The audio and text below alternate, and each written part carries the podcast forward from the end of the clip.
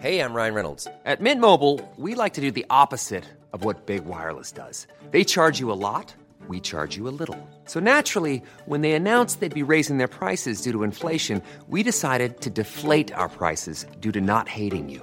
That's right. We're cutting the price of Mint Unlimited from $30 a month to just $15 a month. Give it a try at mintmobile.com slash switch. $45 upfront for three months plus taxes and fees. Promo rate for new customers for limited time. Unlimited more than 40 gigabytes per month. Slows. Full terms at mintmobile.com.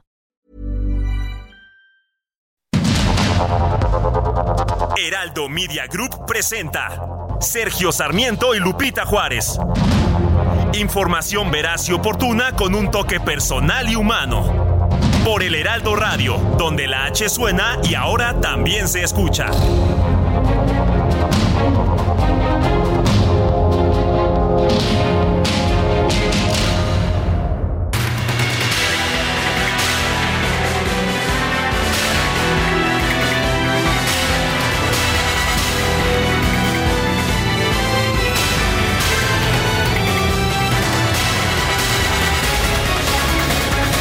Son las 7 de la mañana en puntísimo, sí, 7 de la mañana.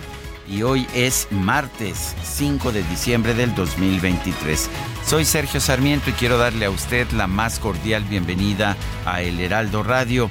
Quédese porque aquí estará muy bien informado, ya nos conoce, nos gusta darle, nos gusta darle toda la información que necesita para estar preparado para enfrentar al mundo, para enfrentar todas sus actividades, pero también también le damos el lado amable de la noticia cuando la noticia lo permite.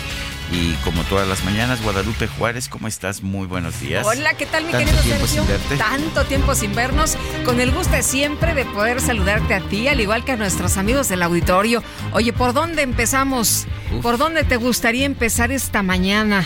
Fíjate ¿Por el que- tema de movimiento ciudadano o No, por que vamos mí- de crisis en crisis? Para mí, a mí lo que más me inquieta es los resultados que estamos viendo en PISA, en la prueba de educación internacional. Realmente Preocupante, ¿eh? realmente Muy preocupante. preocupante. Ya nos, ya nos, ah, ya estábamos de hecho temerosos de que esto pudiera ocurrir. Sí. Ahí nos, o, o nos están cambiando el volumen o, o es mi, Ok. es mi conexión. Se me ver. hace que sí. Es tu conexión. Bueno, Pero sí, es, es muy está. preocupante. Sergio, se dieron a conocer esta madrugada los resultados. Bueno, esta madrugada para nosotros. Sí. Pero los resultados son Sí, realmente México cae en todo. agobiantes eh, en todo. Y sí hay un problema de la pandemia, pero curiosamente algunos países en la pandemia lograron mantenerse y unos cuantos también mejorar. Pero a ver, estaba viendo los comentarios eh, que hacen quienes ah, llevaron a cabo este análisis y dicen, entre otras cosas, que los países que mejores resultados tuvieron fueron los que mantuvieron las escuelas abiertas más tiempo durante la pandemia eh, y que tuvieron mejores estrategias, por supuesto, de educación remota, pero sobre todo que mantuvieron las escuelas abiertas durante la pandemia. ¿Cuál fue el país que durante más tiempo cerró las escuelas? Pues es México. Y bueno, pues no podemos eh, quejarnos de que hayamos caído, pero además de forma dramática en matemáticas sobre todo y ciencias y también un poco, no tanto, pero también caímos en lectura. Pues me parece que aquí tenemos una... Es una tragedia, ¿no? Pues es que yo creo que sí es una Sí. tragedia porque creo que la forma de construir un mejor país es a través de la educación. Y muchos de los especialistas en educación nos decían hay que abrir ya las escuelas. Sin embargo, bueno, pues el tema también de salud preocupaba mucho. Eh, México no, eh, pues eh, no decidió abrir las escuelas. Eh, como decía, se tardó mucho más. Y ahora, bueno, pues ahí están los efectos y los resultados. En fin, estaremos platicando del tema. Estaremos platicando de este tema, de otros temas también, pero ¿te parece que vayamos que vayamos a un resumen de la información Me más parece importante? muy bien. En conferencia de prensa, Luis Enrique Orozco, gobernador interino de Nuevo León, anunció su decisión de dejar el cargo para garantizar la paz y la gobernabilidad del Estado. Esta solicitud que el gobernador presentó a este Congreso sea evaluada por esta soberanía y decidan lo que en derecho corresponda. Y por tanto también eh, pediría terminando esta conferencia de prensa, eh, pediría a este Congreso reciba y procese mi solicitud de licencia, anteponiendo siempre dos cosas. Uno, la garantía de la paz y de la gobernabilidad de este Estado, pensando siempre en el bienestar de sus ciudadanos. Bueno, y vamos a escuchar lo que dijo el presidente del Congreso de Nuevo León, Mauro Guerra. Hoy queremos anunciar a la sociedad que previo diálogo y por común acuerdo entre los, el gobernador interino y en un acto de profundo compromiso con Nuevo León, teniendo el aval de la Suprema Corte de Justicia de la Nación y anteponiendo el interés público, se ha decidido el gobernador inter, interino Luis Orozco hacerse a un lado con el fin de que se pueda procesar el regreso de Samuel García. Como es de todos públicos, hemos recibido la intención de Samuel García de reasumir sus labores como gobernador y para darle certeza a esta crisis de ingobernabilidad que nos llevó Samuel García, estamos haciendo un frente común para trabajar para y por Nuevo León. Queda muy claro que el gobernador interino, eh, Luis Enrique Orozco, mostró mucha más madurez que el ahora go gobernador ya de regreso eh, Samuel García, quien me parece que manejó todo esto con una irresponsabilidad absolutamente extrema. Y bueno, pues ya después de que se dieron estos anuncios, el Congreso de Nuevo León aprobó la revocación de la licencia del gobernador Samuel García, así como de la eh, y así como la licencia solicitada por Luis Enrique Orozco. Dijo, no, bueno, es que nunca usé, nunca utilicé la licencia. Pues sí, pero de todas formas tienes que notificar al Congreso. Ajá. Digo. Pero esa fue su explicación. No, pues bueno, sí. pues es que yo pues no. Ya, ya, lo había anunciado en TikTok, ¿no? Sí, pues ya con eso es más que suficiente. Hoy en un evento de entrega de unidades de transporte público en el Parque Fundidora Samuel García que nunca dejó de tener actividades, por cierto, aunque muchos dijeron, a ver, esto puede fincársele responsabilidades porque si está con licencia, bueno, significa que es un ciudadano más y está usurpando funciones. Pero bueno, eh, Samuel García aseguró que decidió no competir en las elecciones presidenciales para que el PRIAN no se robara lo que ha cuidado en dos años de trabajo. Primero, 2.500 millones de pesos para el año que entra. Segundo, todas las carpetas penales que tienen Paco, Chefo, Adrián, Raúl, todas desístete. Las que están en la FGR, porque todos traen facturas y robaron y puro bandido. Tercero, no, esta sí, yo sigo incrédulo, mijes. No pagar impuestos los siguientes cinco años. Cuarto, Adrián Fiscal. Adrián de la Garza, fiscal general del Estado por nueve años. Sexto, creo que es tesorero de tesorero de San Nicolás, un bandido. Se enriqueció vendiendo facturas 20 años, se apellida Reynoso. Ese güey, auditor superior del Estado. Bueno, pues ahí estamos viendo. Llega con ánimo de atacar a todos sus enemigos, algo aprendido de las mañaneras del presidente López Obrador. Y la Comisión Operativa Nacional de Movimiento Ciudadano se reunió este lunes para determinar la ruta a seguir tras la renuncia de Samuel García a la precandidatura presidencial. El partido acordó que pues no tienen eh, mucha prisa, que el próximo 20 de enero será anunciado su abanderado para las elecciones del 2024 en realidad tienen tiempo porque pues, Pues sí. las- los procesos están, Están las anticipados. precandidat- apenas las precampañas, ¿no? Así es. El coordinador nacional de Movimiento Ciudadano, Dante Delgado, aseguró que en los 10 días que Samuel García fue precandidato a la presidencia, el PRIAN cayó al tercer lugar de la contienda.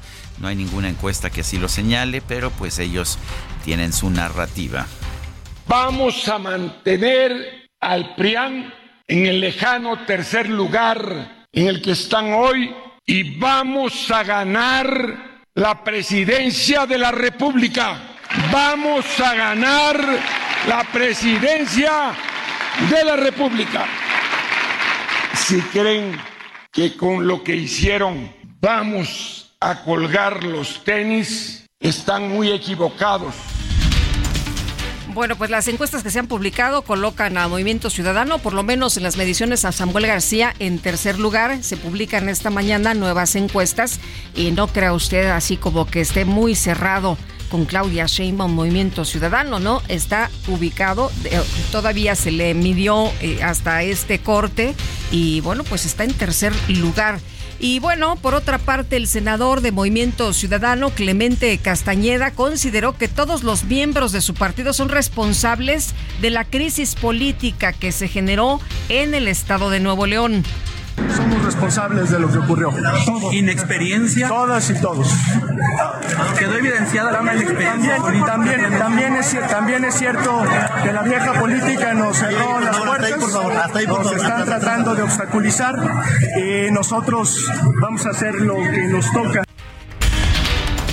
Bueno, y uh, a propósito, el presidente de Movimiento Ciudadano, Dante Delgado, advirtió que a pesar de que el PRI y el PAN se unieron para sacar a Samuel García de la contienda por la presidencia de la República, su partido va a derrotar a la vieja política. Que tiemble, que tiemble la vieja política, porque aquí hay proyecto, porque aquí hay proyecto de futuro, porque estamos en segundo lugar y seguiremos creciendo porque no importa lo que hagan, no van a poder detener este movimiento de lo nuevo. Que no se le olvide a nadie, lo nuevo apenas comienza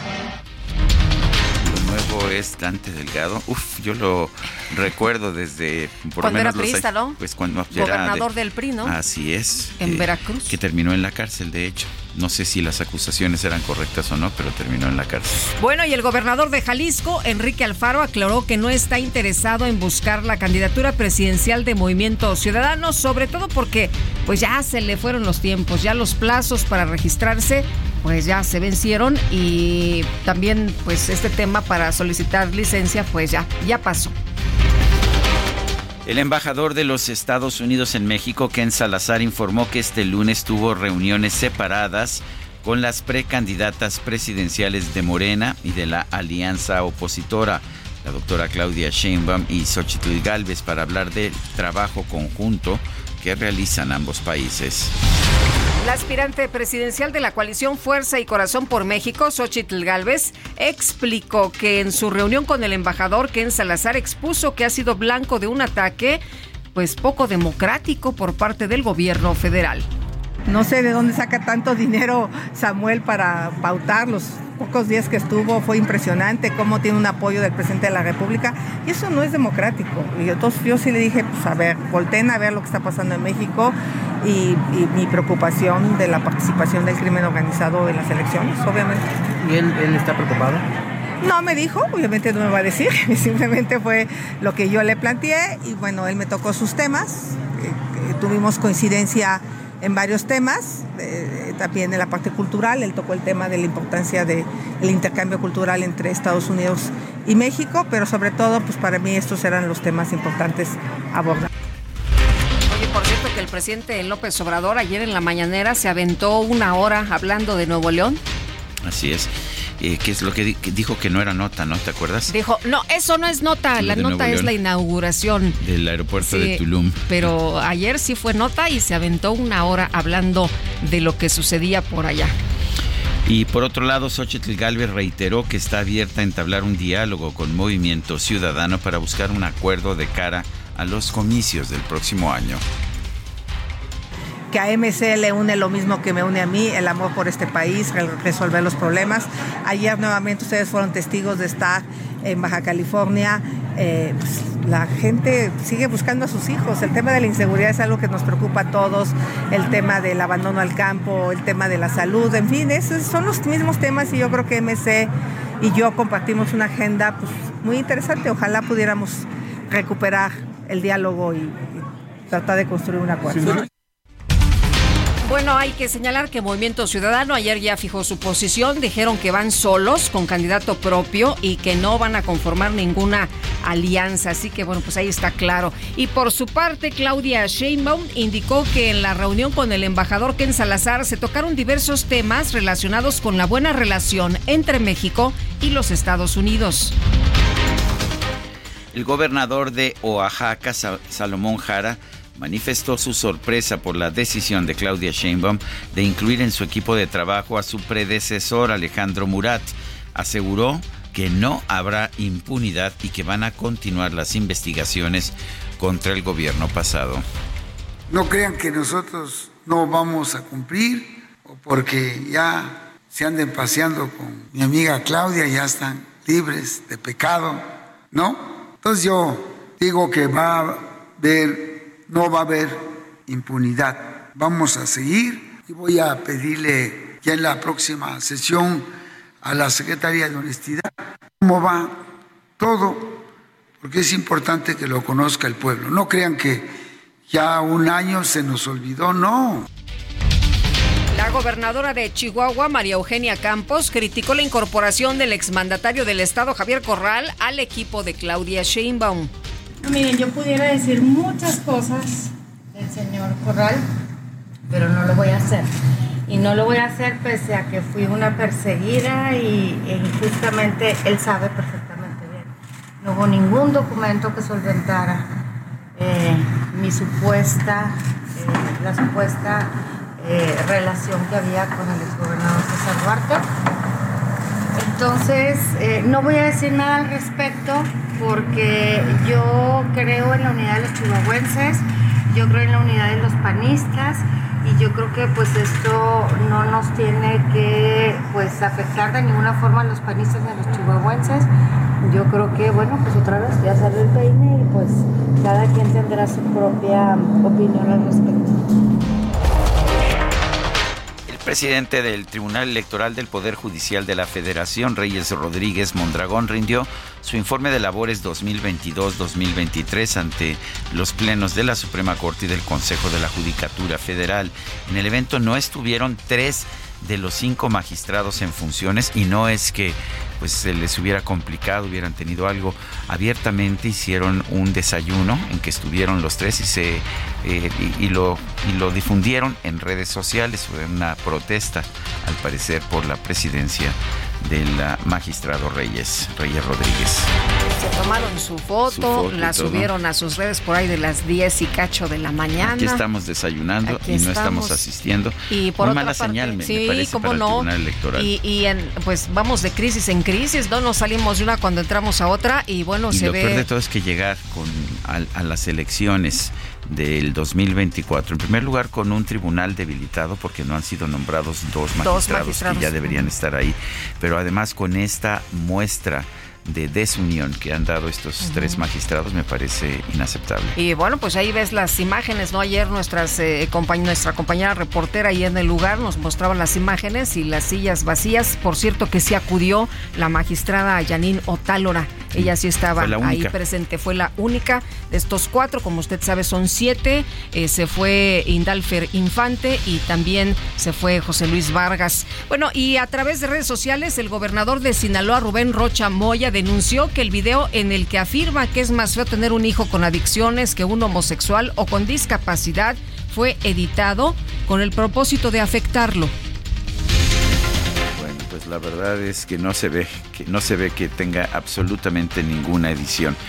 El rector de la UNAM, Leonardo Lomelí, ratificó en sus cargos al abogado general Hugo Alejandro Concha Cantú, quien entre otras cosas ha llevado el caso de Yasmín Esquivel, al secretario de Prevención, Atención y Seguridad Universitaria, Raúl Arsenio Aguilar Tamayo, y a la coordinadora de Difusión Cultural, Rosa Beltrán Álvarez. En México tuvo un retroceso en la prueba del Programa de Evaluación Internacional de Estudiantes, la prueba PISA aplicada por la Organización para la Cooperación y el Desarrollo Económicos en alumnos de 15 años. De acuerdo con los resultados del 2022, los promedios de los estudiantes en matemáticas y ciencias fueron 14 y 9 puntos inferiores en comparación con el 2018 también en lectura, que fue donde no nos fue tan mal, hubo un retroceso de cinco, de cinco puntos. Pero en fin, la Universidad Latina de México confirmó que los seis jóvenes encontrados sin vida en Celaya, Guanajuato, eran alumnos de esa casa de estudios. Exigió a las autoridades esclarecer los hechos y castigar a los culpables. Este lunes se inauguró eh, la mesa redonda sobre el combate al tráfico de armas con representantes de los gobiernos de México y los Estados Unidos. El embajador de la Unión Americana, Ken Salazar, reconoció que el 70% de las armas usadas por los criminales en México provienen de su país. Que el 70% más de las armas que llegan acá a México, que hacen violencia aquí en México, llegan de los Estados Unidos, manufacturados por empresas en los Estados Unidos.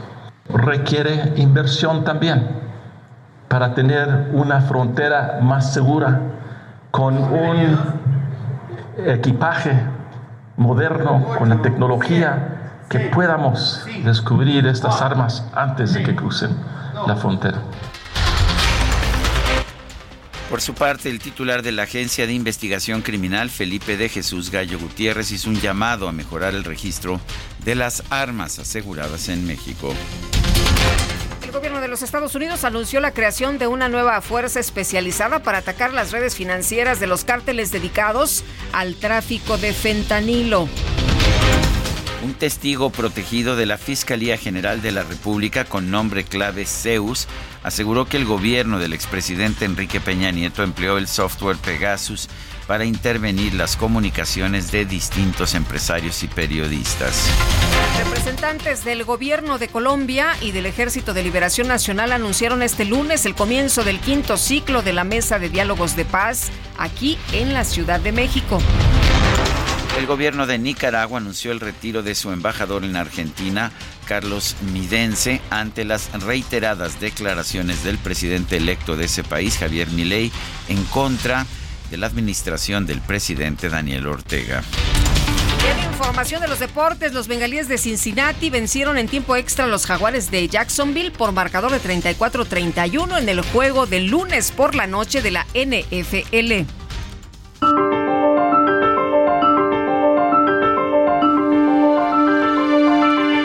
Y vamos a la frase del día.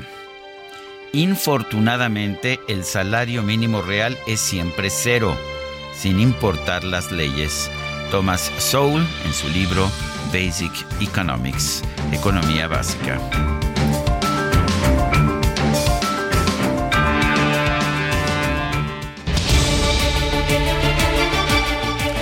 Y vamos a las preguntas. Ayer preguntamos en este espacio, ¿hizo bien Samuel García en dejar la carrera presidencial para regresar al gobierno de Nuevo León?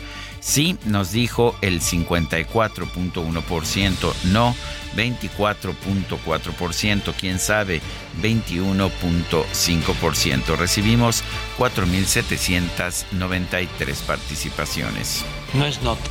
No es nota, bueno, no es nota. La que sigue, por favor.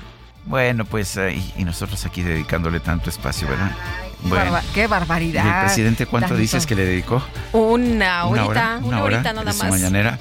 Bueno, espero que hoy le dedique una hora por lo menos a la caída de la educación mexicana. No, pero ya ves que a él no le gusta que hagan evaluaciones, ¿no? No, él dice que, que, las evaluaciones son malas. está bien que... que la nueva escuela mexicana está hecha para que pues para que todos seamos felices, aunque, aunque, no, tengamos competencias. Eso es.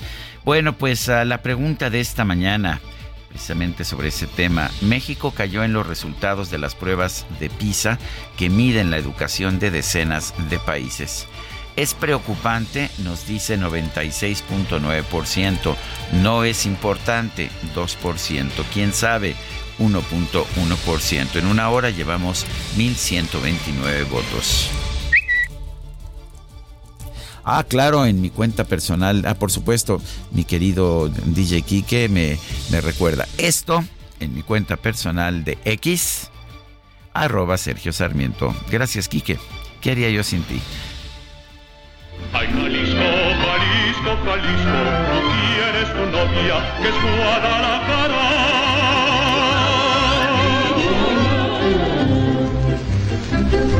Muchacha bonita, la perla de es mi.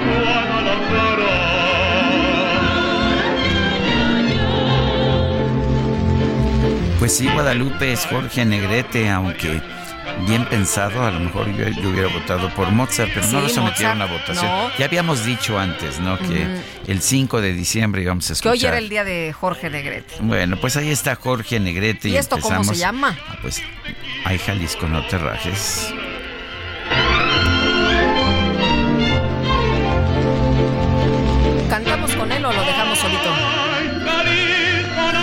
Perdón, pero tu yo voz creo que no tenor, vas a alcanzar, no vas a alcanzar. Yo no alcanzo, tono, no, yo no. alcanzo el tono.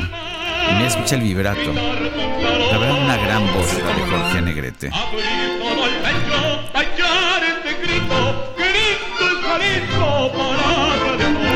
Bueno, por ahí déjenme a Mozart también para la votación de mañana, ¿eh? Y no te garantizamos nada, pero bueno. Bueno, pero nosotros vamos a una pausa y regresamos.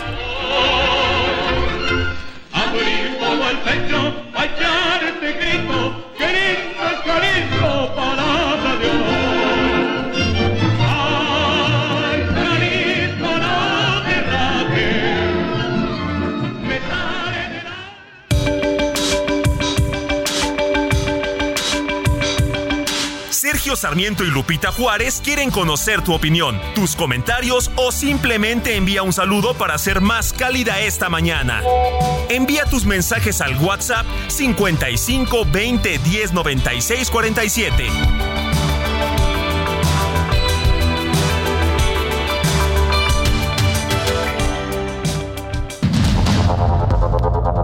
Continuamos con Sergio Sarmiento y Lupita Juárez por el Heraldo Radio.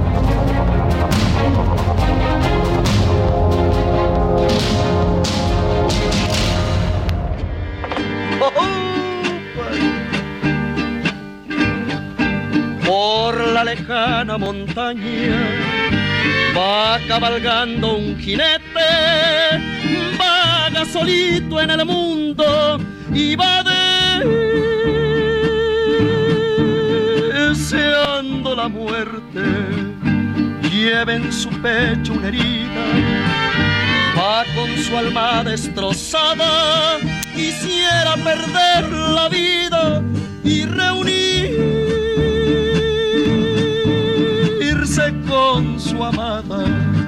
La quería más que a su vida y la perdió para siempre. Por eso lleva una herida, por eso busca la muerte. Pues bueno, esto no solamente es la voz de un gran tenor, sino un falsete que no es común entre los tenores. Estamos escuchando El Jinete y a Jorge Negrete, uno de los grandes de la canción popular mexicana. La verdad es que sí vale la pena escucharlo. Cada vez que lo oigo, aunque sean grabaciones viejas, lo único que puedo decir es qué gran voz tenía Jorge Negrete. En su guitarra cantando, este es un guapango. se pasa noches enteras, hombre y guitarra llorando a la luz. Lupita me decía que no. Bueno, vamos con, vamos con más mensajes de nuestro público. Vámonos a los mensajes. Nos dice, muy buenos días, Sergio Lupita. Soy madre de una niña con autismo. Estamos registradas en la ayuda de bienestar para personas con discapacidad. Antes cobraba en mesa de atención. Me entregaron mi tarjeta del Banco del Bienestar en diciembre del 2022, pero seguimos cobrando en mesa de atención hasta el bimestre de julio, agosto 2023. Nos dijeron que a partir de septiembre, octubre ya nos llegaría nuestro depósito en tarjeta. No llegó. Noviembre, diciembre no llegó. Ya son dos bimestres y nadie nos resuelve nada. Nos informan que son 480 tarjetas, personas aproximadamente, que tienen el mismo problema, pero no nos dan solución. Dice otra persona, buenos días, estimado Sergio y Lupita, Marcelo Herrera de Coyoacán. ¿Qué pasó con la periodista que había acusado a Salgado Macedonio de violación? Marcelo Herrera, pues eh, si no mal recuerdo, decidió pues ya no continuar con el caso porque dice que, que, la estaban agrediendo todavía más y que, y que pues no tenía forma de enfrentarse a Félix Salgado Macedonio. Eh, no sé si recuerdas tú, este Lupita. Este caso, eh, pues hasta donde sé, Sergio, hasta donde recuerdo, ella luchó muchísimo por demostrar que pues esto había ocurrido, pero bueno, pues dejó el, el, el, caso. ¿Hizo alguna uh -huh. declaración en el sentido? Eh, a ver si la encuentro por aquí, pero hizo alguna declaración eh, en el sentido de que pues que no podía luchar contra alguien tan poderoso como Félix Salgado Macedonio. Y me dicen que, eh, bueno, estamos aquí checando porque parece que no era Jorge Negrete, este a lo mejor por eso estaba, estaba teniendo ese falsete tan, tan espectacular, ¿verdad? Porque no es Miguel Aceves Mejía era el que hacía los falsetes esos y la voz de tenor de Jorge Negrete sí era un poquito más gruesa. Pero sí, a mí me sonó como... Sí. Pero bueno, ahí están nuestros eh, compañeros ya en el equipo revisando muy bien. Y vámonos a las destacadas. Las destacadas de El Heraldo de México.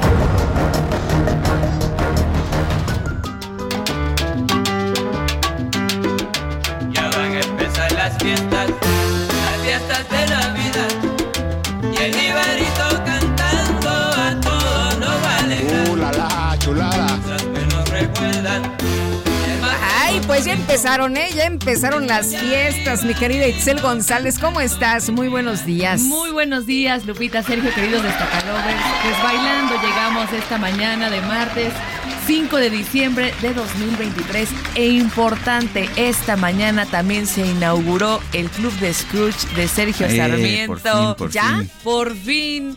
Andábamos corriendo, andábamos buscando toda la información, pero está abierto ¿Y esta dónde temporada. entramos? ¿Dónde entramos? En Facebook buscamos el Club de Scrooge de Sergio Sarmiento. Ya hay una publicación de bienvenida a esta temporada 2023-2024. Manifiéstense, porque se vienen cosas interesantes este año. Lo promete el equipo, lo promete el señor Sergio Sarmiento y estamos, pues, monitoreando ahí la información que a mí me encanta la Navidad, al equipo le encanta la Navidad, a Sergio Sarmiento no le gusta la Navidad. Pamplinas, pamplinas. Pero tenemos. Los regalos sí le gustan, ¿eh? Es muy raro. Materialista. Es muy raro. Es materialista el señor Sergio Sarmiento. No, pues estamos muy contentos de arrancar. Este club ya lo había encargado. Llevábamos algunos días de retraso, pero ya está en este momento inaugurado el Club de Scrooge de Sergio Sarmiento. Y Sergio Lupita, también traemos mucha información que se publica en el Heraldo de México. También tenemos que trabajar. Así que comenzamos con las destacadas. En primera plana, Nuevo León, Orozco se hace a un lado para que retome Samuel. Mauro Guerra, presidente del Congreso, dijo que aceptan la decisión para no caer en ingobernabilidad. Movimiento Ciudadano elegirá candidato hasta el 20 de enero. País Reyes Rodríguez, democracia no está en venta. Afirma que la justicia electoral es confiable ante la corrupción. Ciudad de México, hasta 90 millones de pesos ahorran en materiales electorales. El Instituto Electoral de la Ciudad de México destinará casi 18 millones de pesos en la rehabilitación de urnas, mamparas y crayones. Suman más de 260 millones de pesos en recursos no gastados en tres procesos.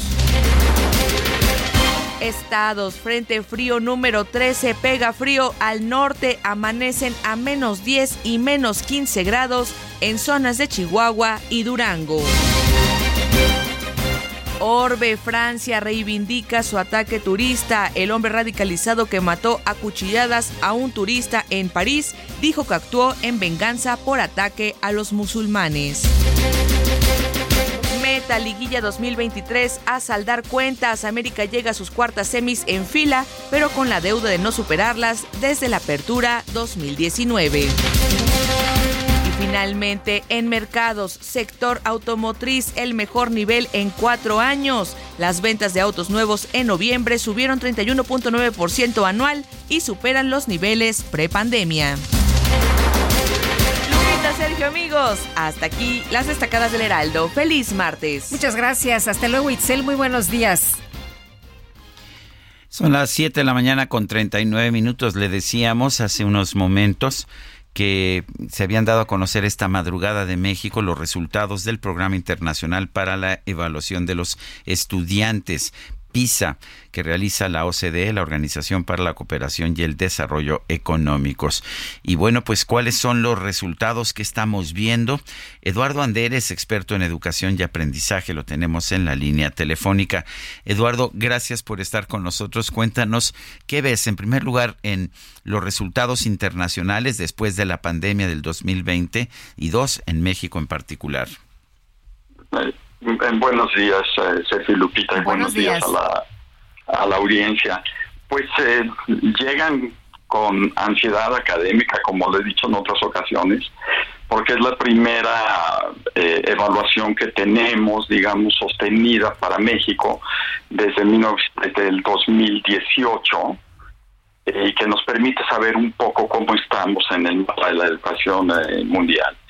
Lo que estos resultados nos demuestran, bueno, un poquito, un poco de antecedentes para la audiencia. PISA es una prueba de conocimientos y habilidades que se eh, practica en muchos países del mundo eh, desde el año 2000, cada tres años, en tres áreas de conocimiento, matemáticas, lectura y ciencia. Y en cada una de las rondas, una de estas tres áreas recibe mayor atención. La prueba del 2022, la que se acaba de dar a conocer hoy a las 4 de la mañana, hora de México, eh, su concentración fue en matemáticas. En general, para el promedio, digamos, de los 38 países de la OSD, eh, eh, PISA 22 muestra una caída muy importante en matemáticas, en lectura y prácticamente quedó tablas en ciencias. México se cae alrededor de 15 puntos en matemáticas, 9 puntos en ciencia y, ciencia y alrededor de 5 puntos en lectura. ¿Qué significa esto? Bueno, según la OECD, 15 puntos de caída, que son el promedio tanto de la OECD como los cerca de 15 puntos para México, significa que hemos perdido tres cuartas partes de un año escolar, en, específicamente en el área de matemáticas. Pero estos resultados también nos traen ah, muchas sorpresas.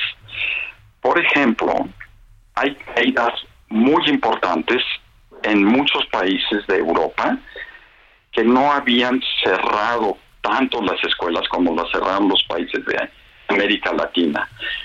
Tanto los países de Europa como la mayor parte de los países de América Latina se cayeron en PISA, pero se cayeron más los países de, Europa que los de América Latina.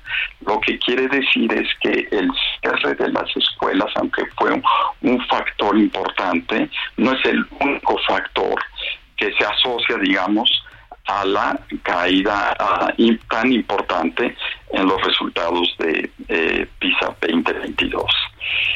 También es muy sorprendente que dos países nórdicos de muy alto desarrollo económico, social y muy equitativos en, en, en prácticamente todos los aspectos de su vida pública, que son Finlandia e Islandia, se cayeron radicalmente. Por ejemplo, Islandia se cae 28 puntos en matemáticas y Finlandia, que había sido, digamos, la joya de la corona durante 20 años, se cae en matemáticas alrededor de 20 puntos. Eduardo, una pregunta aquí, si me permites, nada más un paréntesis. ¿Estas escuelas eh, continuaron con eh, eh, las clases, en, pues no, no a distancia, sino presenciales?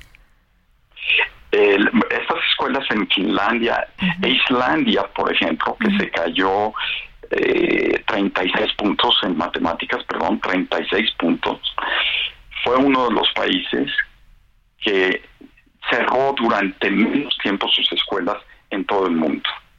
O sea, las cerraron nada más alrededor de seis o siete semanas, cuando en México cerramos alrededor de 70 semanas. Lo que esto nos, nos, nos dice es que estos datos van a cuestionar mucho de los de los hallazgos y de las teorías que teníamos en relación a los resultados. Porque se, se, pensaría que en México, porque tuvimos tanto tiempo cerrado más que en otros países, pues vino esta, esta baja, ¿no? De hecho, en uno de los capítulos, en el primer capítulo, dice que que los sistemas educativos más resilientes tuvieron algunas políticas en común, mantuvieron las escuelas abiertas por más tiempo para más estudiantes y los estudiantes encontraron menos obstáculos para el aprendizaje remoto. Eso lo dicen, pues por lo menos los que eh, los que redactaron el informe con que están dando a conocer todas estas pruebas. Sí, pero dentro de esos países que mantuvieron sus escuelas abiertas más tiempo están tanto Islandia como Finlandia. Y los dos son tienen caídas notables. ¿A, qué atribuyes eso? Tú has escrito incluso un libro sobre el sistema educativo de Finlandia. ¿A qué atribuyes esa caída tan espectacular? Bueno, he escrito varios libros y justo estaba yo eh, chateando con algunos de mis eh, amigos en Finlandia y ellos están, están choqueados, ¿no? Por, por esta caída que se suma a otras caídas anteriores eh, eh, para Finlandia, en, tanto en lectura como matemáticas y ciencia. Y bueno, probablemente, ¿no? Eh, yo creo que, puede estar en el punto de que Finlandia como Islandia le dan una importancia, eh, no quisiera llamarla excesiva, pero sí y, mayor a el aprendizaje divertido. En tanto, los países más exitosos, que digamos no solamente están hacia arriba, sino que subieron en sus puntos. Como Singapur, ¿no? PISA, como Singapur o Taiwán o Japón o Corea, ¿no? son países donde el, el, el, el énfasis, Sergio y Lupita, no está tanto en que el aprendizaje sea divertido, cosa que yo considero que es importante, sino que eh, el aprendizaje depende de la cantidad de esfuerzo y estudio que ponen los estudiantes. Entonces Singapur, Macao, Hong Kong, Taipei y Japón, que están hasta arriba de los resultados, son países donde el esfuerzo es extraordinariamente importante.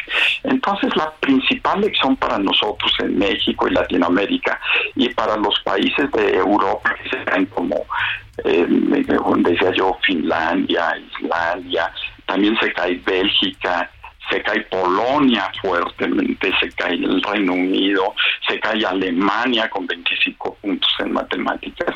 La principal lección es que debemos equilibrar desde el punto de vista pedagógico el aprendizaje divertido, pero también el esfuerzo, el trabajo duro, el, el, el, el trabajo con, con, con, estudio, digamos.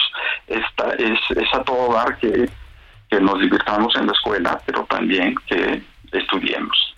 Eduardo, eh, la OCDE ha dicho que estudiantes pues han empeorado a nivel de hace 20 años. Eh, ¿Cómo podemos recuperarnos si retrocedimos 20 años y además estos planes de estudio que, que tenemos ahora, estos eh, de primaria, de nivel básico, también de, de secundaria, pues eh, no se enfocan mucho en lo que tú dices, ¿no? En las competencias, en este estudio eh, arduo, eh, pues como, como en Japón o en los países que ya mencionabas. Sí, mira, para el caso de México, Lupita, em, si observamos los resultados desde el año 2000 hasta el año 2022, 2022, para, para las tres áreas, para matemáticas, lectura y ciencia, tenemos una especie como de U invertida y achatada. Es decir, en el año 2000 empezamos abajo, luego subimos en 2003, 2006, 2012 y a partir de ahí empezamos a bajar otra vez 2015, 2018 y 2022 en las tres áreas, que quiere decir que ahorita más o menos estamos al mismo nivel de aprendizaje que hace 20 años. Eso lo que quiere decir es que en, eh, prácticamente en calidad no hemos eh, evolucionado para nada en, México, ¿no? Lo, cual es compartido, es, es bastante compartido con el resto de Latinoamérica, excepto con Chile, que es el único país, y Uruguay cercano de Chile, que son los únicos dos países que se están separando, digamos, del resto de Latinoamérica. Entonces, eh, yo creo que la, eh, una de las principales lecciones para México es que necesitamos enfocarnos mucho más en los temas de la calidad de los aprendizajes. Ahora sí quisiera hacer notar algo muy curioso. México, como ustedes saben, acaba de iniciar un nuevo modelo educativo, ¿no? Que entró en vigor para todos los eh, eh, años escolares de la educación básica en agosto de este año. Esta es una reforma educativa o curricular que se centra fundamentalmente en campos formativos, es decir, tratar de disminuir la importancia de las materias, que se centra en aprendizaje basado en proyectos, es decir, tratar de aumentar la participación activa de los estudiantes, cosas que en general la pedagogía sostiene que son correctas. Bueno, lo curioso aquí es que los finlandeses en el 2016 iniciaron un nuevo modelo educativo, eh, básicamente con la misma orientación, con la orientación de los campos formativos. Ellos le llaman aprendizaje integrativo. Integrativo o módulos interdisciplinarios o multidisciplinarios de aprendizaje, pero más o menos en el mismo sentido que tratar de, de hacer esto del proceso de enseñanza y aprendizaje más variado, más multifacético, más activo, en tanto eh, los países más exitosos como Singapur y Japón y Corea son países que están muy orientados todavía al aprendizaje basado en materias. Sí, sí está bien esto de los campos formativos, pero las materias deben seguir siendo muy importantes. Pues, Entonces esto nos regresa, yo creo, a la idea de que de que no hay eh, soluciones mágicas, de que muchas cosas del pasado son buenas, lo viejo no por viejo es malo y lo nuevo no por buen por nuevo es bueno. Pues Eduardo Andere, yo quiero agradecerte esta conversación. Estaremos analizando pues mucho estas pruebas de PISA. Gracias y fuerte abrazo. Gracias Sergio, gracias Lupita y nos vemos. Hasta luego, muy buenos días, un abrazo. Bueno, tenemos, tenemos muy poquito tiempo, pero déjeme presentarle a Alejandro Rodríguez, director de C&E Research, sobre pues el ranking mensual de gobernadores que hacen. Eh, Alejandro, gracias por estar con nosotros. Tenemos nada más un par de minutos ahora, pero te pediría que te quedaras para que continuáramos con la conversación después del corte que vamos a tener a las 7.55. Pero cuéntanos en primer lugar, ¿qué encuentran en términos generales en este ranking de gobernadores? Sergio, Lupita, un placer platicar con Buenos ustedes días, sobre ¿qué este tal? muy buenos días eh, sobre este ranking de gobernadores, nuestra edición 45 que mide el desempeño de cada uno de estos 32 mandatarios. Lo que podemos encontrar a grosso modo es un Mauricio Vila, gobernador de Yucatán, que cumple un año completo en el primer lugar, algo que no había ocurrido ya a lo largo de este tiempo haciendo el ranking de gobernadores, un gobernador bien evaluado, sobre todo en temas de seguridad. Ahí podemos encontrar en esta edición, en el top ten, a cinco panistas, un priista, tres morenistas y un gobernador de MC. A grandes rasgos, ¿qué es lo que vamos a ver? Vamos a encontrar un gobernador de Nuevo León que pasó de la posición número dos a la número diez, que cayó ocho posiciones precisamente después García. de esta aventura de querer García. ser presidencial. Sí, es Samuel García, Eh, eh, ¿verdad? Me refiero a Samuel García, por supuesto, sí. Eh, él pasó de la posición número 10, eh, pasó de la posición número 2 a la posición número 10, bajó aproximadamente nueve puntos entre la medición del mes pasado y esta. y, ¿Cómo bueno, se iba re el bien? resto- ¿Cómo pues, si nos dijo que ya, no hombre, que ya casi Y ya casi, casi era el era presidente? presidente. pues mira, eso es lo que le costó esta aventura, vamos a llamarlo así, presidencial, caer ocho posiciones, se encontraba muy bien eh, evaluado y de pronto, bueno, nos aparece en la posición número 10. Eh, hoy su reto será pues tratar de volver a las mejores posiciones, tratar de tener mejores calificaciones, eso de acuerdo al sentir de los mismos ciudadanos y entre los priistas que tenía Sí, bastante ¿Sabes tiempo que no había te, priistas te ahí, voy a pedir Miguel. que te voy a pedir que paremos aquí porque tenemos que ir a una pausa, pero te puedes quedar en la línea telefónica para que continuemos. Digo, cuenta conmigo, Sergio. Gracias. Vamos a una pausa y regresamos.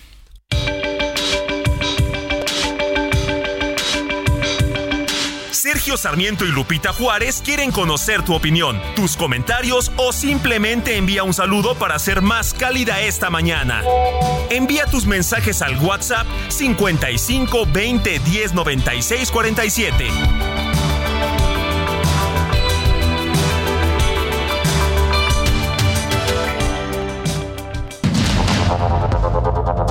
Continuamos con Sergio Sarmiento y Lupita Juárez por el Heraldo Radio.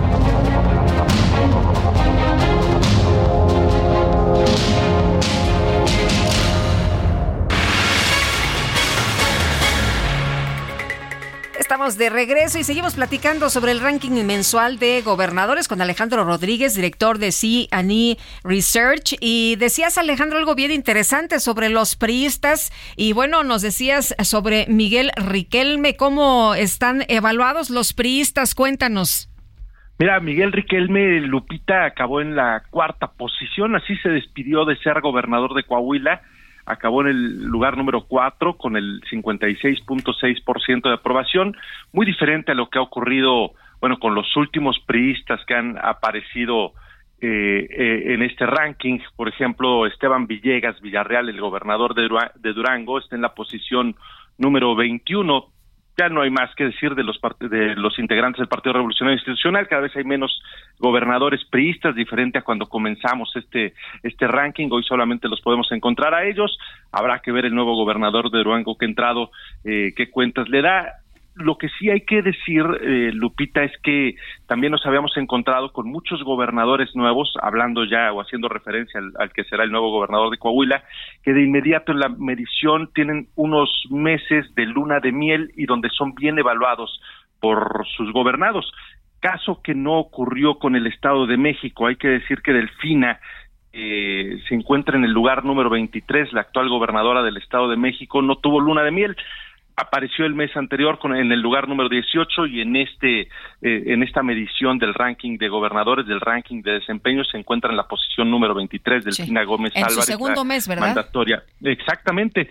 Eh, no ha tenido ese encanto con los pobladores, con sus gobernados para que aparezca siempre en las primeras posiciones, por lo menos durante los primeros meses que pudiera existir, digámoslo así, el beneficio de la duda. Ella aparece en el lugar número 23 dentro de las mujeres mejor evaluadas del ranking no se encuentra, ella se encuentra en la tabla media junto con Lorena Cuellar, la gobernadora de Tlaxcala, y quienes sí se encuentran bien evaluadas siendo mujeres, María Teresa Jiménez Esquivel, la gobernadora de Aguascalientes en la tercera posición, del PAN. Eh, Maru, exacto, Maru Campos Galván, la gobernadora de Chihuahua en la quinta, también panista, María Elena Lezama Espinosa, eh, Maru Lezama, Omar Lezama, la gobernadora de Quintana Roo en la posición número 7 de Morena, y la gobernadora Marina del Pilar Ávila Olmeda, también de Morena de Baja California, en la novena posición. Ellas cuatro se encuentran dentro de un top ten en donde hay cinco panistas, un priista, tres morenistas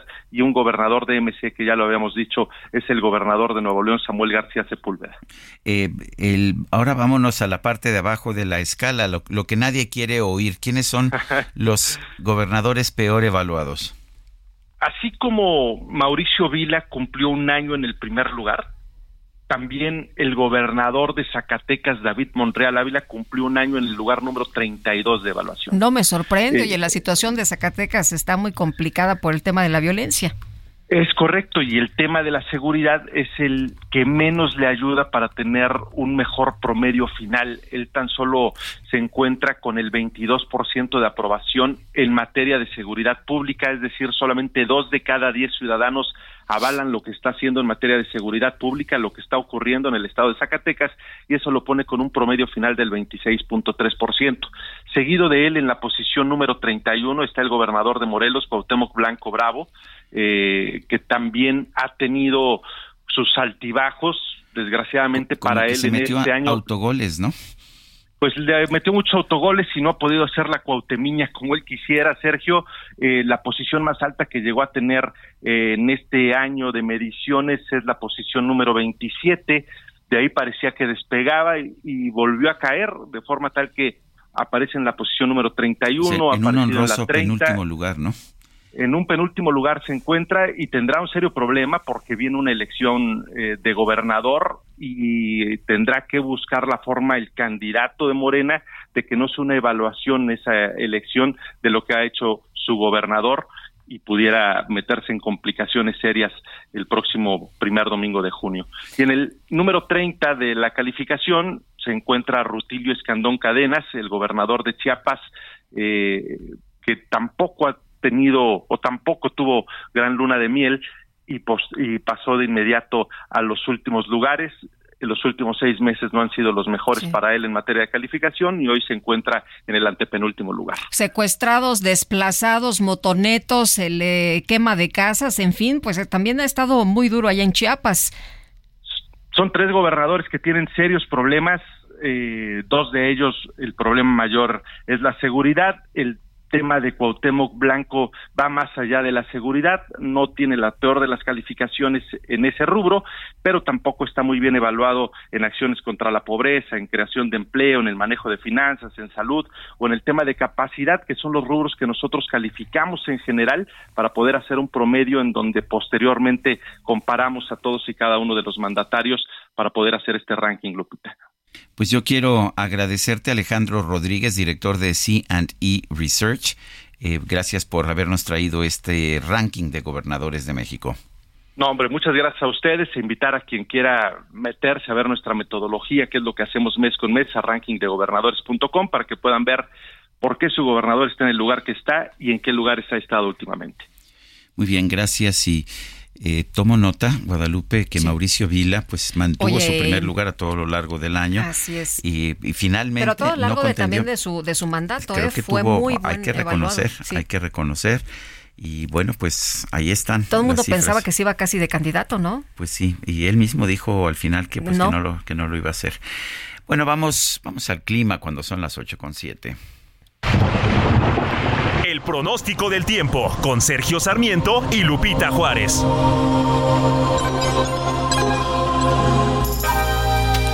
Y Alex Ramírez, meteorólogo del Servicio Meteorológico Nacional de Conagua, ¿cómo estás? Cuéntanos qué va a pasar en las próximas horas en materia de clima. Buenos días.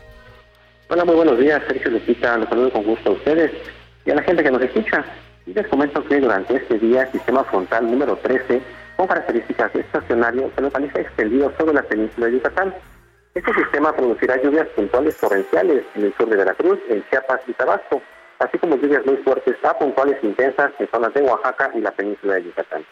Asimismo, les comento que la masa de aire frío asociada al frente, aunada con la ingreso de humedad generado por la corriente en chorro subtropical, mantendrá ambiente fresco a templado durante la tarde en gran parte del territorio nacional, así como ambiente frío a muy frío y bancos de niebla principalmente durante esta mañana y durante la noche de hoy, además de la madrugada del día miércoles, en zonas altas del noroeste, norte, centro y oriente de México.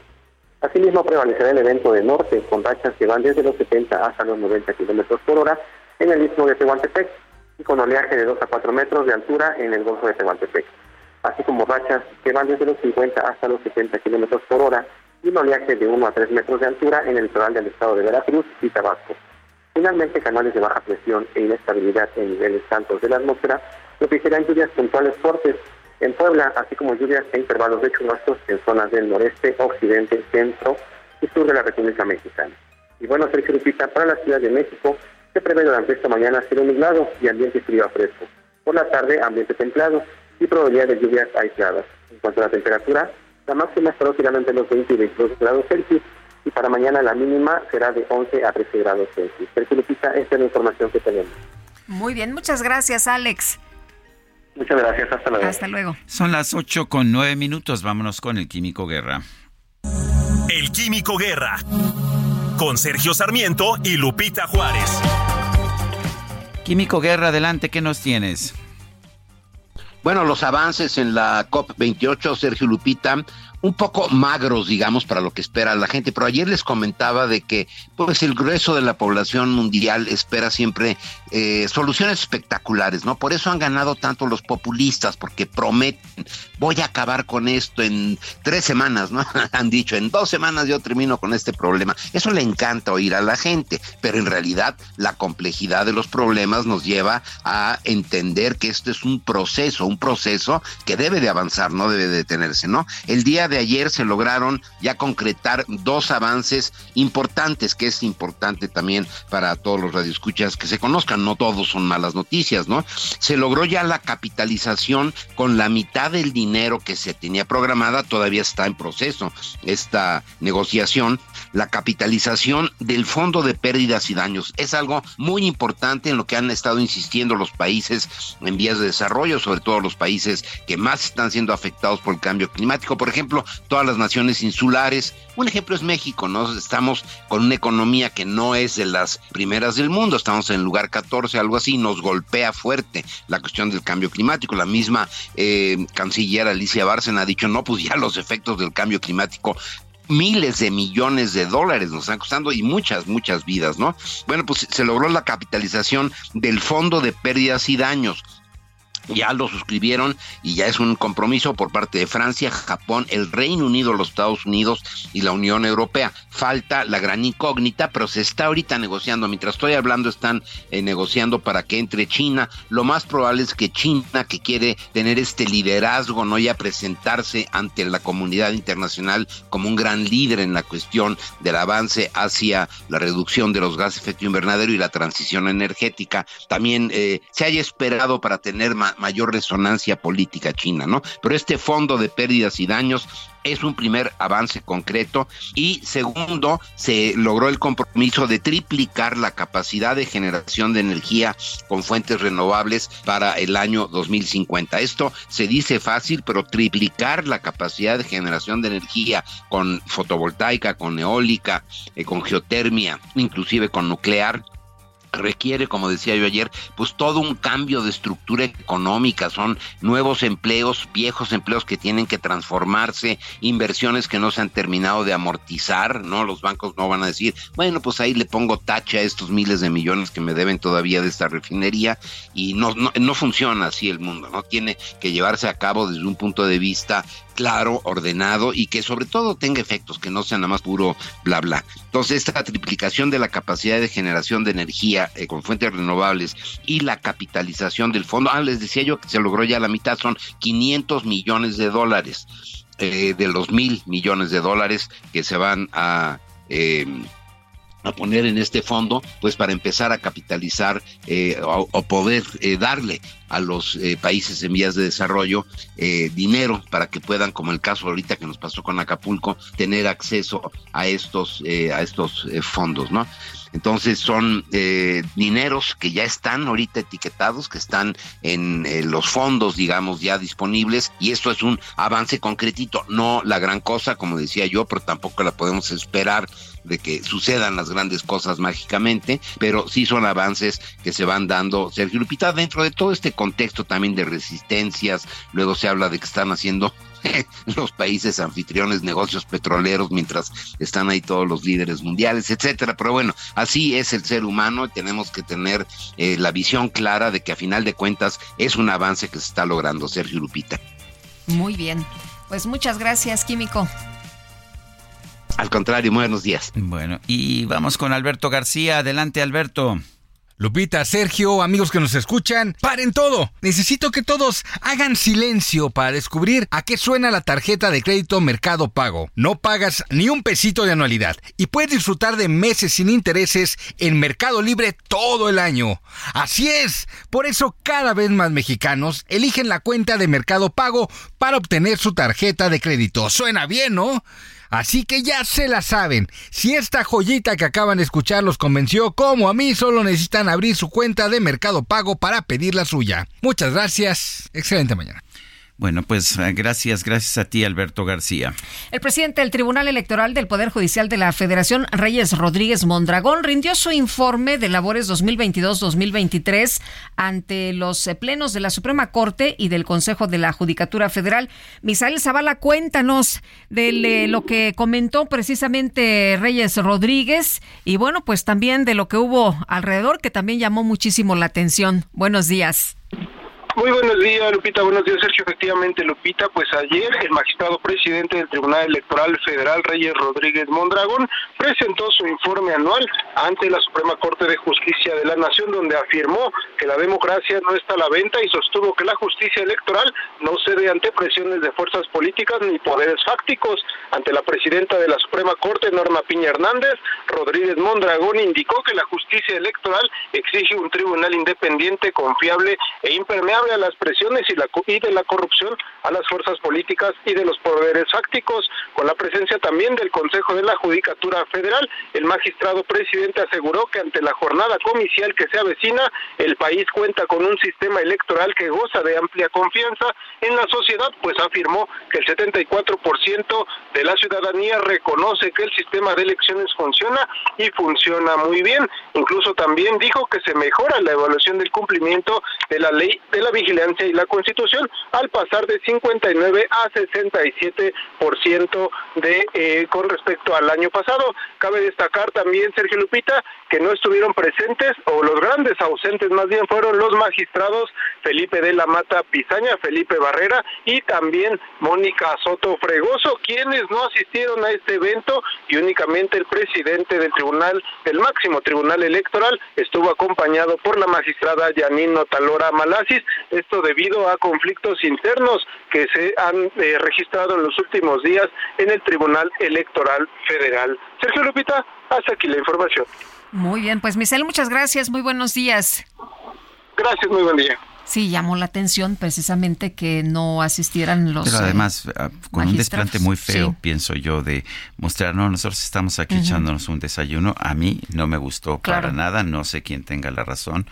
Eso es otro, eso es otro tema. Pero pues yo creo que puede ser educado en todo caso, aunque tengas diferencias.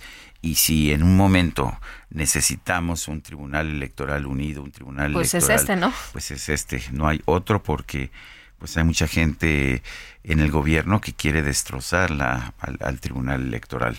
Son las 8 con 16 minutos. El Centro de Estudios Económicos del Sector Privado dijo que el aumento del 20% al salario mínimo para 2024 es excesivo, sobre todo para las pequeñas empresas, no para las grandes, pero sí para las pequeñas.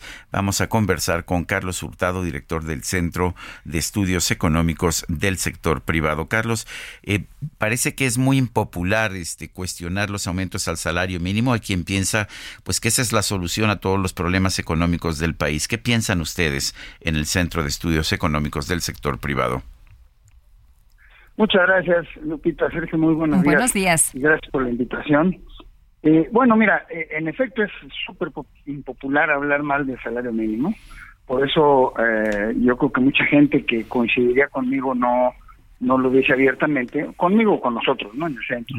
Pero hay, hay varias cosas con los salarios mínimos. Eh, en primer lugar, yo estoy convencido que el salario mínimo es un salario de exclusión, porque excluye a las personas que eh, no tienen la productividad suficiente para eh, merecer un salario mínimo, ¿no? Entonces, eso, esto lo hemos visto, por ejemplo, en economías como Estados Unidos, aunque hay, hay versiones distintas de esto, pero digamos, una de ellas es a 15 dólares la hora, pues hay mucha gente que no que no tiene la productividad para ganarlo, que su trabajo no vale eso, es muy crudo decirlo. Thomas Sowell decía, Thomas Sowell, el economista negro, eh, muy muy conocido ya, de muy avanzada edad, decía, y él ganó salario mínimo, él era jornalero agrícola allá en los años 40, me parece, eh, o los años 30, él decía que la tasa de desempleo de la población negra en Estados Unidos era igual que la población de la blanca hasta que se empezó a aplicar el salario mínimo.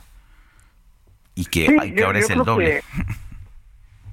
Yo creo que ese es el tema, ¿no? Este es un, es un- eh, pero hay hay varias cosas con esto, o sea, eh, las las a mí lo que me preocupa más son las pymes, ¿no? Las micro, pequeñas Claro. y medianas empresas cuya productividad por el tamaño que tienen es mucho menor que las grandes. Eh, eh, hay que entenderlo, lo digo para el público, o sea, las empresas pequeñas en México eh, tienen la mayoría del empleo, pero no la mayoría de la producción. Esto quiere decir que son menos productivas que las eh, empresas grandes, cuyo empleo es menor, pero la producción es bastante mayor. ¿no? Carlos, el gobierno... eso es natural. No, sí, adelante, adelante. Perdón.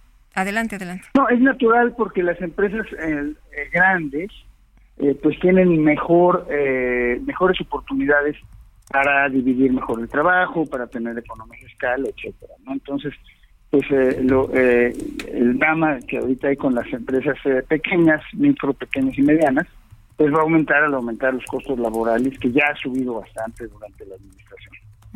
El gobierno presume este incremento al mínimo como un gran logro eh, de, esta administración y siempre se dice, a ver, ¿dónde está este tema de la inflación? No nos perjudica para nada. Lo que pasa es que pues no querían, no querían ajustar porque querían perjudicar a los más pobres. Sí, bueno, eso, es una visión del gobierno. Yo creo que no la comparte mucha gente, ciertamente nosotros no. Pero, pero aquí hay dos cosas. El, la, el, eh, mira, voy, a ser muy, este, voy a poner un ejemplo muy, muy, eh, que, que, yo creo que se entiende, ¿no? El salario mínimo estaba muy bajo, ¿no? Estaba muy, vamos a decirlo entre comillas, rezagado, ¿no? Porque en efecto, el salario mínimo había venido cayendo en términos reales bastante durante muchos años. Yo creo que desde más o menos, debe haber sido desde el principio de los años 90, finales de los años 80, ¿no? empezó a caer mucho el salario mínimo y había llegado a, niveles muy, muy altos. Pero acuérdense cuándo, fue en la época de Echeverría y López Portillo. O sea, el punto máximo del salario mínimo histórico en términos reales coincidió con la con, con la, la, crisis económica que se tuvo con el, eh, al final del gobierno de López Portillo. Pues tampoco estamos diciendo que esto es un factor de estabilidad y eso, más bien no lo ha sido. Ahora, esto de que no no ha pasado nada, eh, y ahí voy a poner un ejemplo quizá un poco vulgar, pero esto me recuerda a alguien que se toma dos tequilas después de no haber tomado nada durante una semana, ¿no?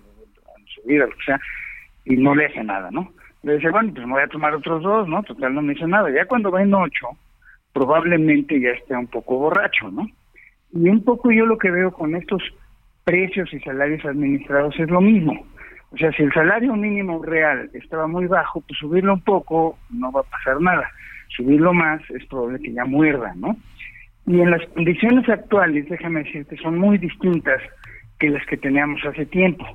Por ejemplo, ahorita la economía no está eh, tan enfriada como estaba en el 2020 o en el 2021, ¿no? De hecho, lo que los economistas le llaman la brecha con el producto que era negativa, es decir, como que había algo de margen para que la demanda subiera sin, sin que causara eh, inflación, pues ahora todas las mediciones de la brecha del Producto Interno Bruto son más bien positivas, ¿no? Entonces estamos ya del otro lado. Por, eh, ustedes han entrevistado a algunos empresarios como, bueno, no, no voy a decir quiénes, pero que dicen que hay escasez de mano de obra en muchos lugares del país. Sí. Y esto es cierto, y esto habla de que, eh, bueno, pues al salario vigente no se encuentra la mano de obra. Entonces, la holgura que tuvo el mercado laboral por mucho tiempo, pues se ha venido acabando en algunas regiones del país, ¿no? Bueno, antes el, el salario mínimo estaba eh, a una cuarta parte del salario promedio del IMSS, ya en este momento está nada más como como a la mitad. Esto a mí me señala que pues, se acerca un momento en que las alzas del salario mínimo, si continúan, van a generar desempleo, sobre todo de los más pobres y de los que tienen menos preparación. Va a afectar más a los más pobres. Sí, y alimentar más la economía informal. por supuesto. esa es una condición natural. Pero quizá de la, de la nota que hicimos, la preocupación que, no, no la mayor preocupación, pero una preocupación muy importante, es que el, eh, yo creo, especulando, que la Junta de Gobierno del Banco de México, a la hora que analice pues todo lo que tienen que analizar para ver cómo fija su tasa de interés, pues va a tomar en cuenta que los costos laborales, eh, digamos, entre 2018 y 2024, se habrán incrementado en 60%, más o menos, en términos reales, estoy hablando, ¿eh? es un cálculo que nosotros hemos hecho, y entonces, ante eso, y en el margen un aumento de salario mínimo de 20%, pues yo no creo que lleve a la Junta de Gobierno a pensar que la inflación va a bajar más rápido a que si el aumento de salario mínimo hubiera sido menor. Y por lo tanto, me parece que las tasas de interés se van a mantener más tiempo en, unos niveles elevadísimos que tenemos. Mira, en, un, para una MIPIME, la tasa real de interés puede fácilmente llegar a 15 o 20%. Eso es a lo que tiene que financiar su capital de trabajo. doble golpe, ¿no? Las tasas de interés y los incrementos del mínimo. Carlos Hurtado, tenemos que ir a una pausa nosotros. Te agradezco esta conversación y un fuerte abrazo. Igualmente, gracias Lupita, gracias. Hasta luego, qué gusto saludarte, buenos días. Y vamos a la pausa.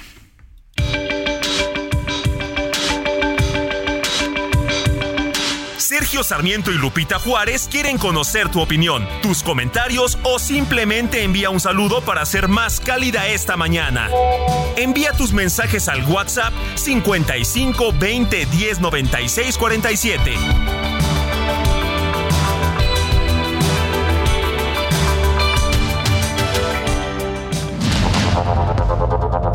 Continuamos con Sergio Sarmiento y Lupita Juárez por el Heraldo Radio.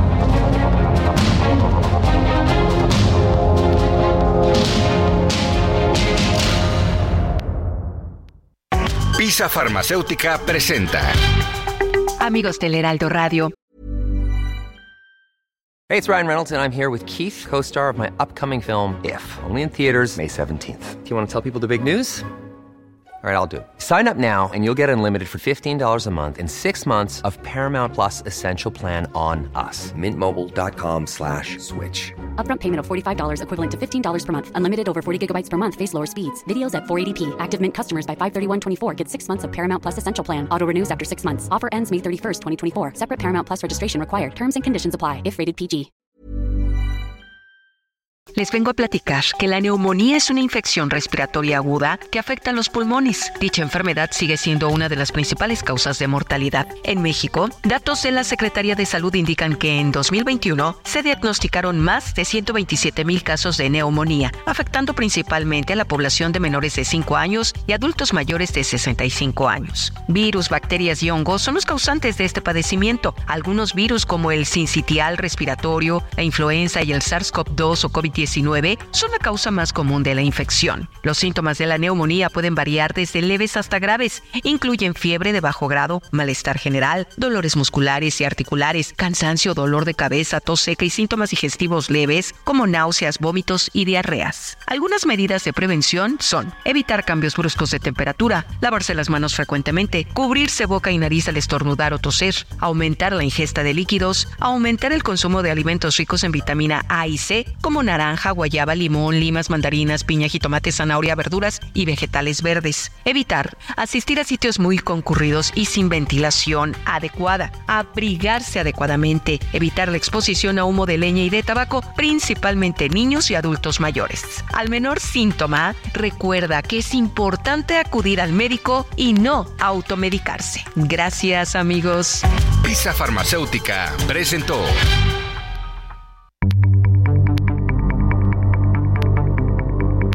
Jaque Mate con Sergio Sarmiento.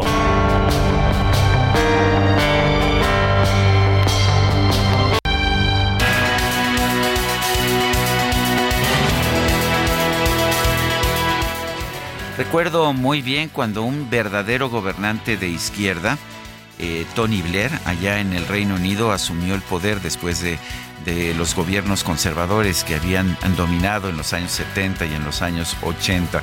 Y cuando le preguntaron cuál era la iniciativa más importante, el elemento más fundamental del gobierno que quería hacer, él dijo educación, educación, educación.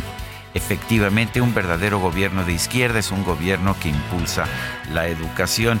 Por eso debemos mostrar pues, desencanto, por lo menos, ante los resultados de la prueba PISA, este programa internacional para la evaluación de los estudiantes, que nos muestra una caída muy importante del desempeño de los estudiantes mexicanos en 2022 en comparación con la prueba anterior que fue de 2018. Sí, caímos 14 puntos en matemáticas, estamos ahora en 395 puntos, en lectura 5 puntos caímos, estamos en 415, en ciencia caímos 17 puntos, espectacular, a 409.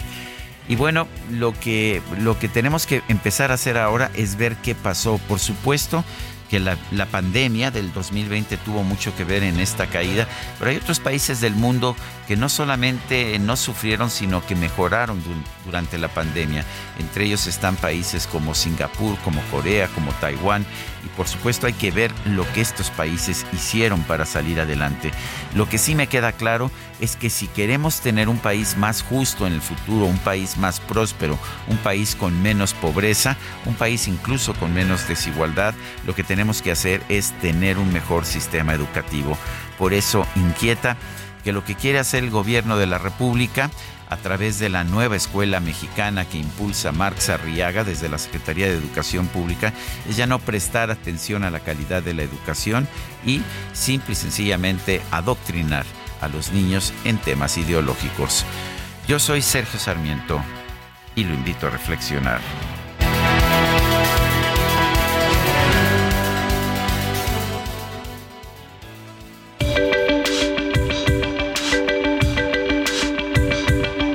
Sergio Sarmiento, tu opinión es importante.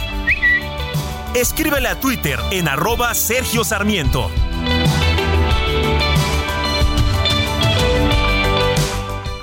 Procuraré ser tan bueno como dice mi apellido.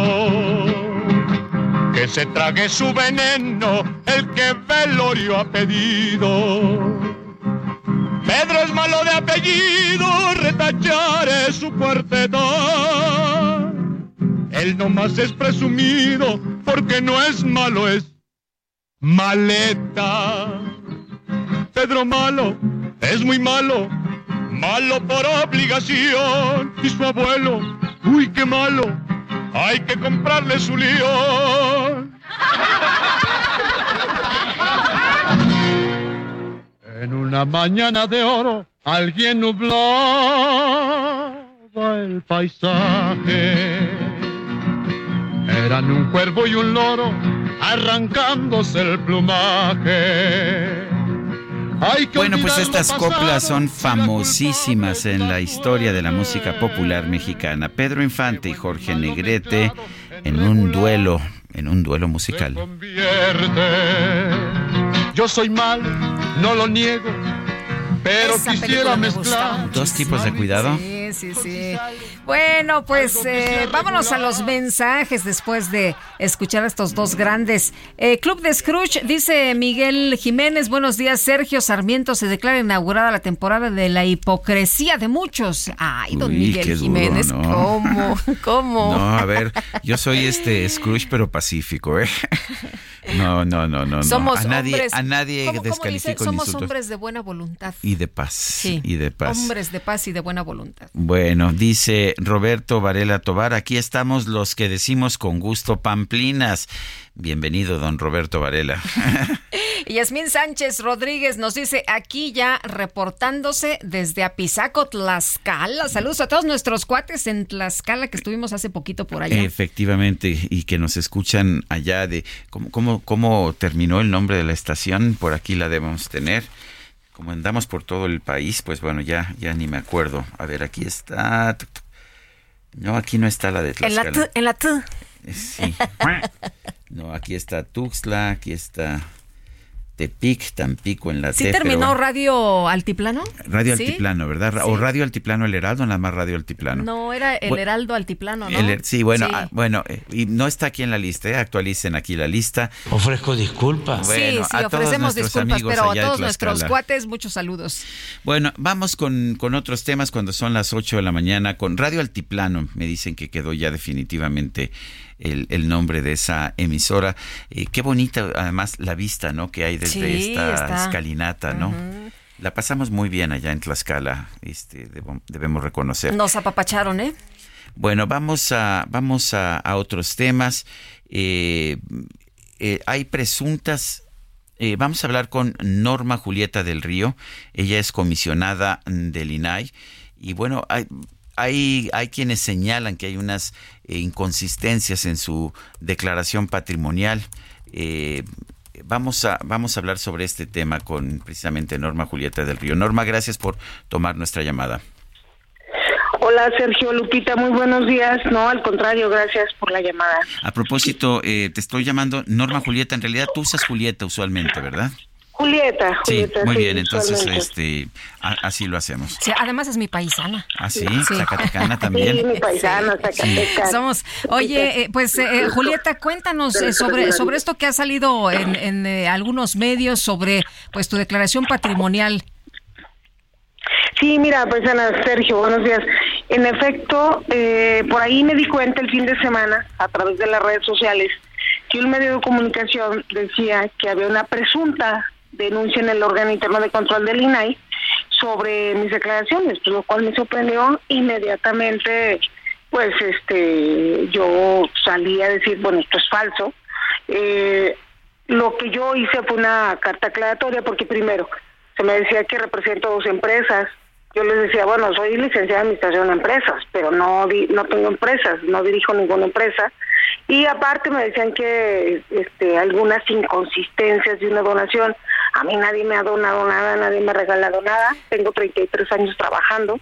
Y, y mis declaraciones han sido pues totalmente congruentes, ligadas a, los salarios, a mis cargos que he tenido. Pero también entiendo, eh, Sergio Lupita, que viene el relevo de la presidencia del INAI y se han desatado este pues este las difamaciones, la desinformación, y es lamentable porque bueno, este estamos estamos trabajando en el instituto y estas cosas no deberían de pasar, pero yo mandé mi carta aclaratoria, tengo mi sustento, incluso ayer le mandé un escrito a la Contralora, a la Contralora del, de este instituto, donde yo le decía que en mi carácter de comisionada de este instituto, eh, pues solicita, solicito que me proporcione información si existe una denuncia anónima en mi contra, dirigida a ella y que si se ingresó, por qué medio, porque también, pues, este, desconocemos totalmente. Entonces yo creo que fue alguien o algo que quiso... Oye, fuego amigo, fuego amigo, ¿o cómo? Pues yo creo que batallones amigos. Entonces, este, sí está, puede ser que sea un fuego amigo. Lupita, tú me conoces, soy muy directa, frontal, no le doy vuelta. Entonces, y ah, recordemos que derivado de las declaraciones de- del presidente de la República de hace algunos días, donde denunciaban alguna serie de irregularidades, quiero decirles a los dos que ayer en un evento que tuvimos aquí en el INAI, estaba el senador Germán Martínez, estaban los comisionados, varias gente, dije, bueno, si estamos conmemorando el Día Internacional contra la Corrupción, pues empecemos por afrontar esto que se dice allá afuera y este si es una desinformación, bueno, pues también hay que aclararla. Si es una cosa que pasó en el pasado, de que se habla, que aquí solicitaban, o sea, tú entras a trabajar y me das el 30%, ¿no?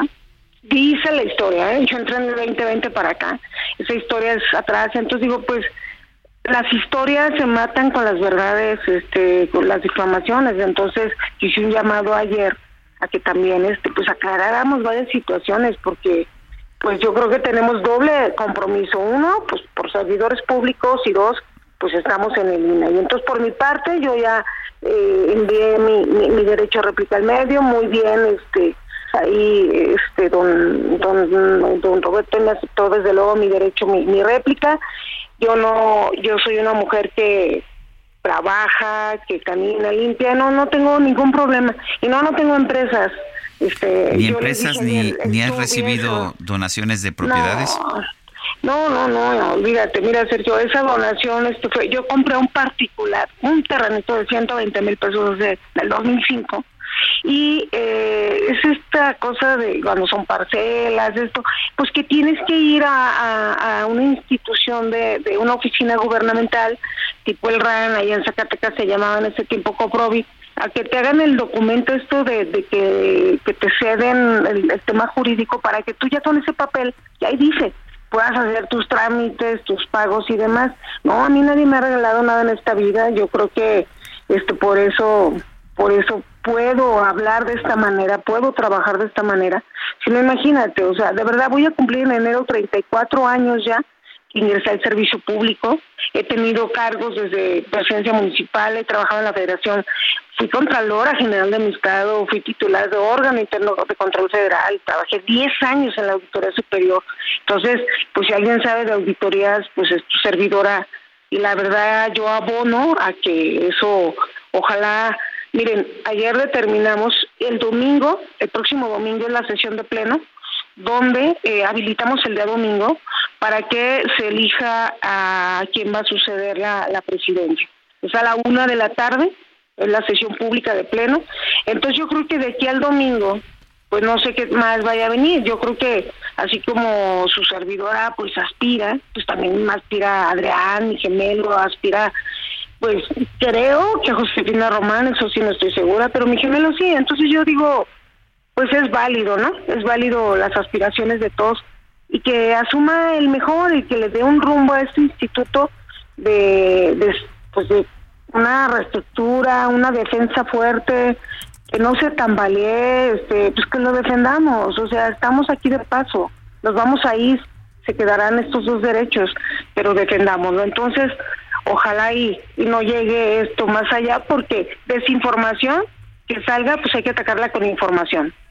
Eh, eh, Julieta, eh, se ha dado a conocer hace apenas unos momentos que el próximo miércoles se van a votar dos propuestas para elegir comisionados del INAI. Eh, ¿Cómo ves esto?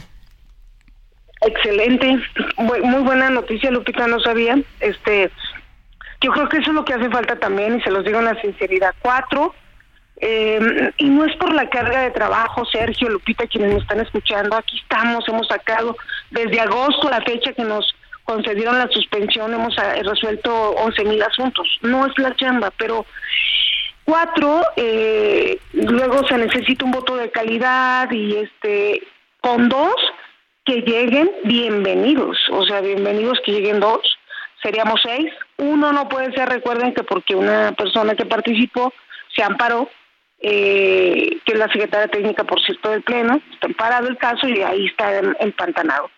Pero esta noticia que me das, pues sería, para mí, sería muy bueno que ya se integraran, quien sea.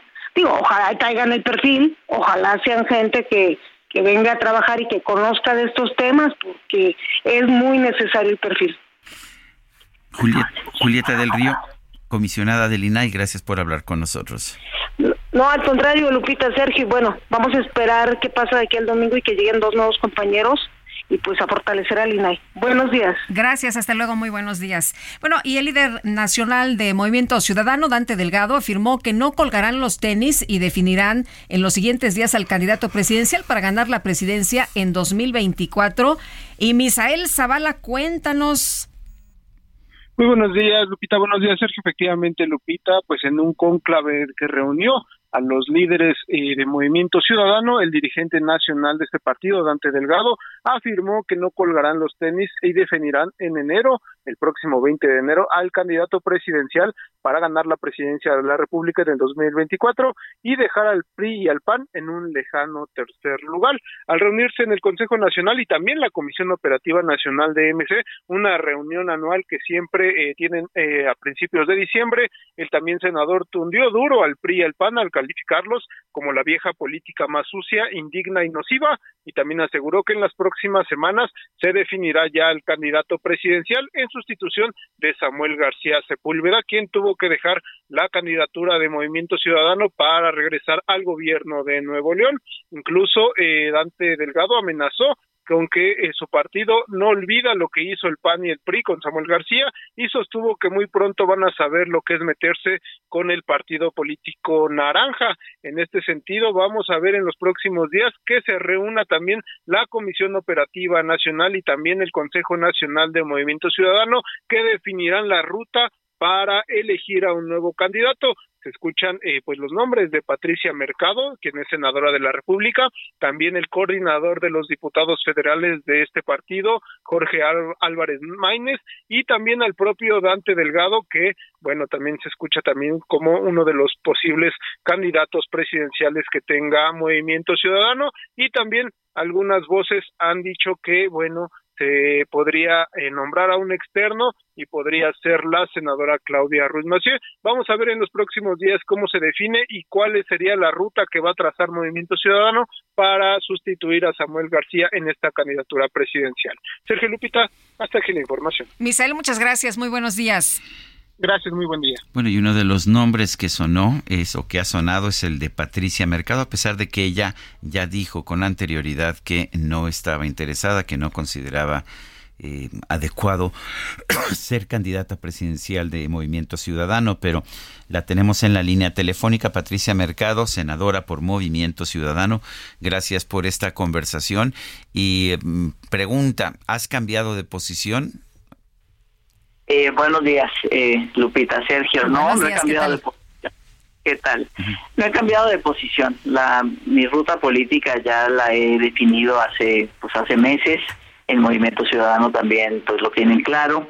Sigo pensando que el Congreso, que hay que fortalecer el poder legislativo en todos los sentidos y desde ahí eh, creo que he rendido, puedo rendir buenas cuentas de lo que he hecho, como he abierto, digamos, el no la, la, la posibilidad de que grupos activistas académicos puedan puedan hacer una mejor incidencia para cambios legislativos y creo que tiene que haber ahí mucho diálogo entre el, el legislativo y la sociedad.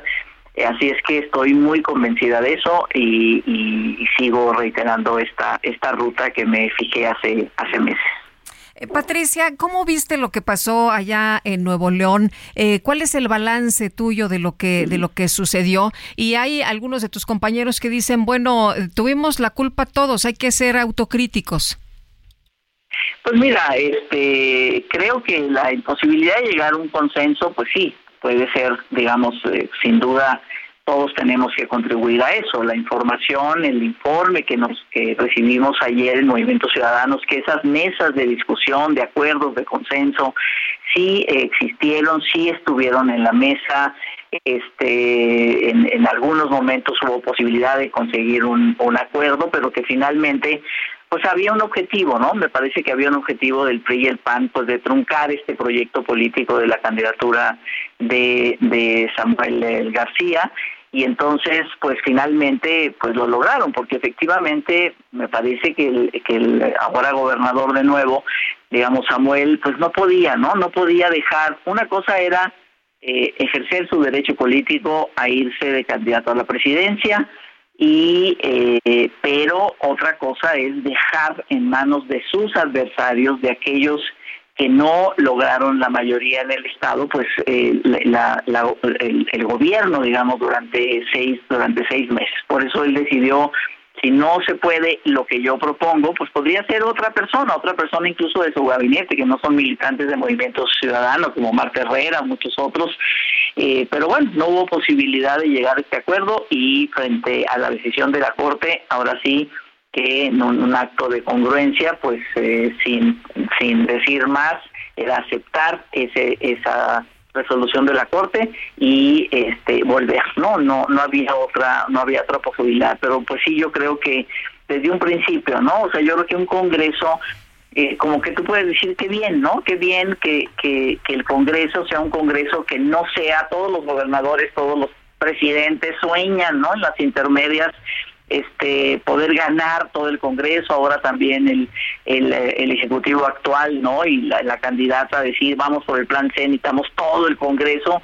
Pues no, o sea, ya México es un eso es plural, es diverso, qué bueno que haya eso, pero tampoco pues para usar las mayorías que puedes tener, pueden tener la oposición al gobierno que sea, digamos, en, contra ¿no? De, de, cualquier propuesta, tratar de ponerles a sus adversarios al frente, en fin, yo creo que ha sido una, un, una, una cuestión muy difícil para eh, construir este acuerdo y eso fue lo que sucedió ahora, pero bueno, pues finalmente ya eso quedó eh, quedó pues resuelto de esa manera y ahora Movimiento Ciudadano pues tiene que continuar su camino construyendo esta tercera tercera vía. El, presidente de Movimiento Ciudadano, Dante Delgado, pues ofreció ayer duras críticas, muy duras a, al Partido Acción Nacional, al PAN y al PRI.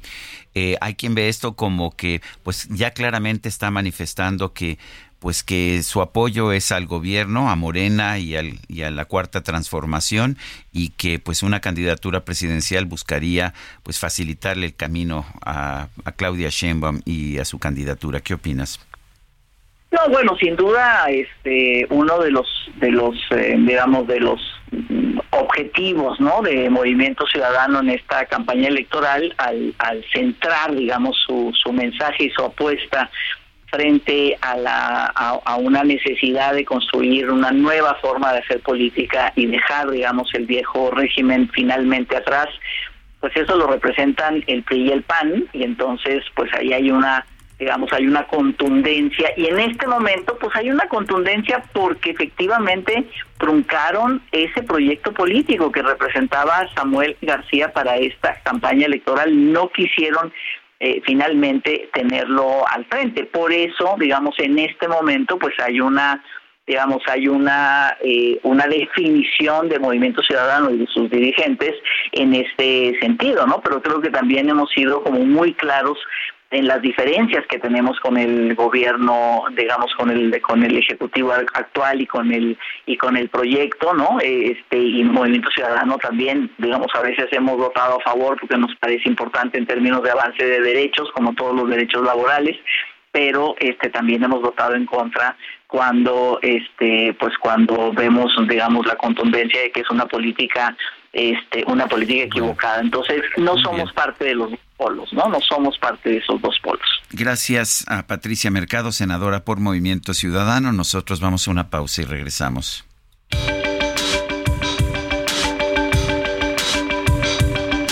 Sergio Sarmiento y Lupita Juárez quieren conocer tu opinión, tus comentarios o simplemente envía un saludo para ser más cálida esta mañana. Envía tus mensajes al WhatsApp 55 20 10 96 47.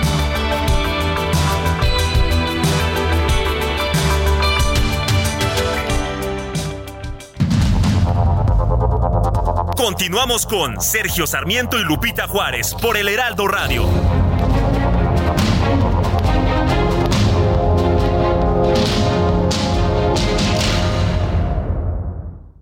En Aguascalientes tenemos educación de primera, con la enseñanza del inglés como segundo idioma, plataformas educativas de vanguardia, conectividad e internet gratuito en cada rincón del estado.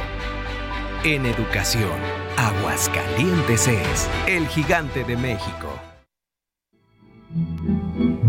Yo soy mexicano y orgullo lo tengo. Nací despreciando la vida y la muerte. Y si he hecho bravata, también la sostengo.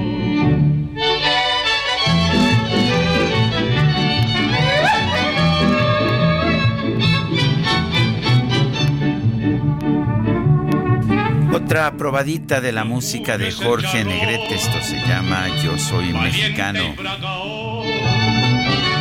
Traer mi sombrero con plata Oye, y a, a propósito, el nombre de nuestra emisora allá en Tlaxcala, 96.5 de FM, que se escucha no solamente en Tlaxcala, sino en la ciudad de Puebla, es Radio Altiplano en alianza con Heraldo Radio. Sí, 96.5 de FM.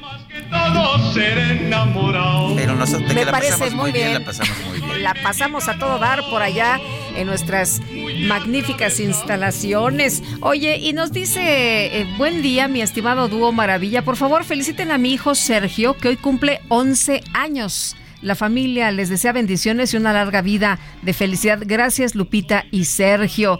Pues a Sergio, que cumple 11 años, le mandamos un fuerte abrazo. Por supuesto. Que la pase muy bien, que lo apapachen mucho. Bueno, y dice, dice otra persona, hola, hola, ¿cómo están? Soy Mercedes Ávila de Texcoco.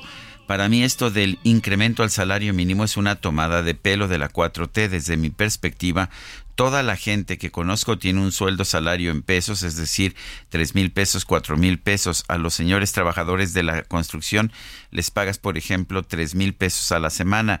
A nadie se le paga en salarios mínimos. Vivo en una burbuja o vivo en otro México? Pues no. De hecho, en este momento el salario mínimo es de aproximadamente el 42% de los salarios promedio. Y hola, buenos días. Mi reporte vial, igual que ayer, cierran un carril central del periférico justo abajo de reforma para que la lateral eh, que viene eh, vacía tenga preferencia. Saludos, nos dice Jorge Pérez. Bueno, pues quién sabe a quién le están dando preferencia ahí. Vamos con Mónica Reyes que nos tiene información. Adelante, Mónica. Claro que sí, Lupita Sergio, qué gusto saludarlos esta mañana y poderles platicar que para muchos las fechas decembrinas es sinónimo de estrés y cansancio, así que un buen descanso es el mejor aliado para combatirlos. Colchones Carreiro, por más de 50 años, ha logrado que tú tengas el descanso que mereces y en estas fiestas es el regalo perfecto con su nueva línea de colchones en caja, empacados, al vacío, Dreams Pack. Tú solo le pones el moño.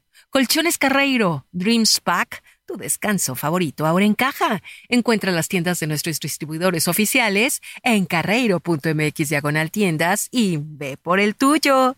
Colchones Carreiro. Que sueñes con los angelitos. Gracias. Regreso con ustedes. Bueno, gracias. Mónica Reyes, son las 9 de la mañana con 4 minutos. Vamos a un resumen de la información. El presidente López Obrador rechazó que el ingreso de 11 militares de Estados Unidos a nuestro país para dar adiestramiento al ejército represente una intervención extranjera. Bueno, no son tropas, este, son eh, oficiales que vienen periódicamente, porque hay un acuerdo entre los ejércitos de México y de Estados Unidos, y van oficiales eh, mexicanos a Estados Unidos actualizarse y vienen eh, oficiales estadounidenses. No sé si se informó de cuántos son.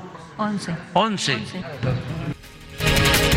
El INE advirtió que el Instituto Electoral de la Ciudad de México operó con riesgo medio en 2023 por la reducción de sus recursos. Destacó que debido a esta situación solo instaló la mitad de las casillas para las votaciones del presupuesto participativo. Esta mañana se dio a conocer el fallecimiento del senador suplente Juan Pablo Adame a los 38 años tras enfrentar una larga batalla contra el cáncer. El gobierno del Reino Unido anunció nuevas normas migratorias enfocadas a reducir la cantidad de personas que llegan anualmente a su territorio. Las autoridades de Israel confirmaron la reanudación del proceso por corrupción en contra del primer ministro Benjamin Netanyahu. Se le acusa de haber recibido regalos y dádivas por valor de casi 200 mil dólares. El director general de la Organización Mundial de la Salud, Tedros Adhanom Ghebreyesus, reveló que el ejército israelí le pidió vaciar en un plazo de 24 horas un almacén médico en el sur de Gaza, ya que sus operaciones terrestres lo dejarán inutilizable.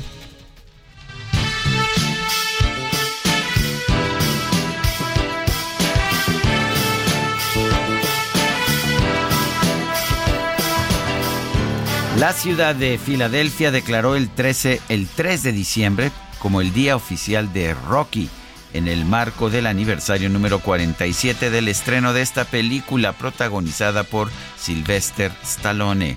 Durante la ceremonia el actor convivió con algunos seguidores, incluyendo un niño que se acercó a él recreando una escena en la que Rocky le dice a su hijo que la vida no se trata de qué tan fuerte golpeas, sino de cuántos golpes puedes recibir y seguir avanzando.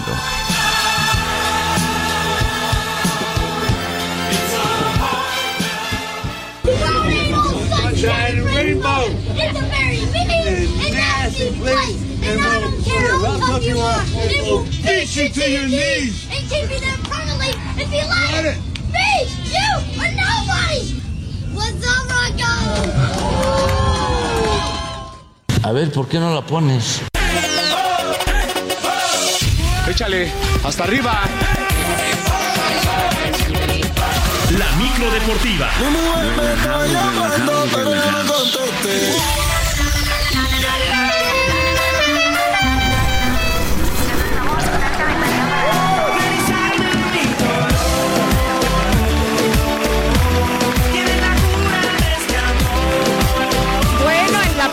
Fiesta, la micro deportiva. ¿Cómo estás, mi querido Julio Romero? Muy bien, Lupita, Sergio, amigos del auditorio, qué placer saludarles. Muy buenos días. Tápense, tápense. Hace frío, ¿verdad? Está haciendo frío. Ahorita que venimos de la calle y además está soplando el viento, entonces este, hay, que, hay que taparse. Nosotros ya andamos en la pre, pre, pre, pre, pre. Todo es pre, pero aquí todo es fiesta. Todo es fiesta todos los días. No importa que sea martes, que haga frío. La premicro de la prefiesta. La perfico de la prefiesta, exactamente. Y no, y espérense a que lleguen las posadas y ya estamos armando el, ¿cómo se llama? El arreglo floral para el 12. No, no, nosotros ya andamos este, para la peregrinación. Cuidado No, porque eh, ya sabes, el día 12 de diciembre nos llegan tantas felicitaciones para Lupita Juárez que, que pues, se, se saturan los el teléfono del WhatsApp. Exactamente, pero ya sabe Lupita que sería puede ir sentada las, los- las vueltas que quiere en la micro. ¡Hombre! Sí, Exactamente. Qué este, ya Oye, sabe que un favorzote, ¿me puedes llevar a la basílica ese Pero día? por favor. A la basílica. A ver cómo le hacemos para pasar. Pero saben que si, si, sabes contar, conmigo no puedes. Qué barbaridad. A ver cómo le hacemos para pasar, porque se pone horrible. Seis millones de peregrinos. Sí, no, está, está, está bravo, ¿no? Pero bueno, en fin, así las cosas. Pero antes de que llegue el 12, pues antes se vendrá el sorteo de la Copa América del próximo año. El día de ayer la Conmebol dio a conocer las sedes, las sedes y las fechas, por lo que eh, la selección mexicana de fútbol ya conoce pues, justamente las fechas y sus sedes para los partidos. El primer duelo, México será cabeza del grupo D. El primer duelo lo estará disputando el sábado 22 de junio en el Energy allá de Houston. Para el miércoles 26, la casa de la selección será el SoFi Stadium allá en Inglewood, California. Y el domingo 30, el State Farm allá en Glendale, Arizona pues recibirá el tercer duelo de la selección. La Conmebol confirmó que el duelo inaugural será el 20 de junio en Atlanta y la final el 14 de julio en Miami. El sorteo se llevará a cabo este jueves, así es que se alista todo para la Copa América, para el sorteo. México que pasó de panzazo, hay que decirlo está en la siguiente fase de esta Copa América. Bueno, más bien calificado a esta Copa América a las semifinales de la Nations League. Bueno, también quedaron listas las fechas y horarios para las semifinales del torneo de apertura del balompié nacional. La actividad arranca el día de mañana, miércoles a las 9 de la noche en el Estadio Alfonso Lastras. El San Luis estará recibiendo al América. La vuelta para el sábado a las 20 horas en la cancha del Estadio Azteca. Por cierto, la comisión disciplinaria de la Femex Food multó al delantero de las Águilas, Julián Quiñones, quien realizó señales obscenas después de anotar su gol el pasado sábado en el Estadio Azteca ante León. De reincidir, pues la multa será más severa. Bueno, se esperaba un castigo más importante para Julián Quiñones. Quedó en una multa económica. Por su parte, el jugador de San Luis, Jordan Silva, también fue sancionado por dirigirse de manera incorrecta a la tribuna visitante en su juego contra Monterrey. La otra llave, la otra llave arranca el jueves en Ciudad Universitaria, aquí en la capital, a las 9 de la noche. Pumas recibiendo a los Tigres de la U de Nuevo León. La vuelta el domingo a las 20 horas en el Estadio Universitario. Cuatro equipos quedan con vida y buscarán el boleto a la final. América contra San Luis, Tigres contra Pumas. Por su parte, los Diablos, los Diablos Rojos del Toluca presentaron a su nuevo director técnico en la persona del portugués Renato Paiva, quien regresa al balompié local luego de dirigir por breve tiempo a León en el Apertura 2022, donde sumó seis triunfos, cuatro empates y ocho eh, derrotas. Paiva aseguró que llega para hacer cosas importantes con los chericeros podemos hacer un trabajo, continuar un trabajo muy bien hecho en la forma que yo he dicho que hay muchas cosas muy bien hechas que vamos a aprovechar y otras que vamos a, poner nuestra idea exactamente para que el equipo sea lo más competitivo posible y que pelee por títulos. Eso va a ser indudable. Toluca va a pelear por los títulos en que va, en que va a competir.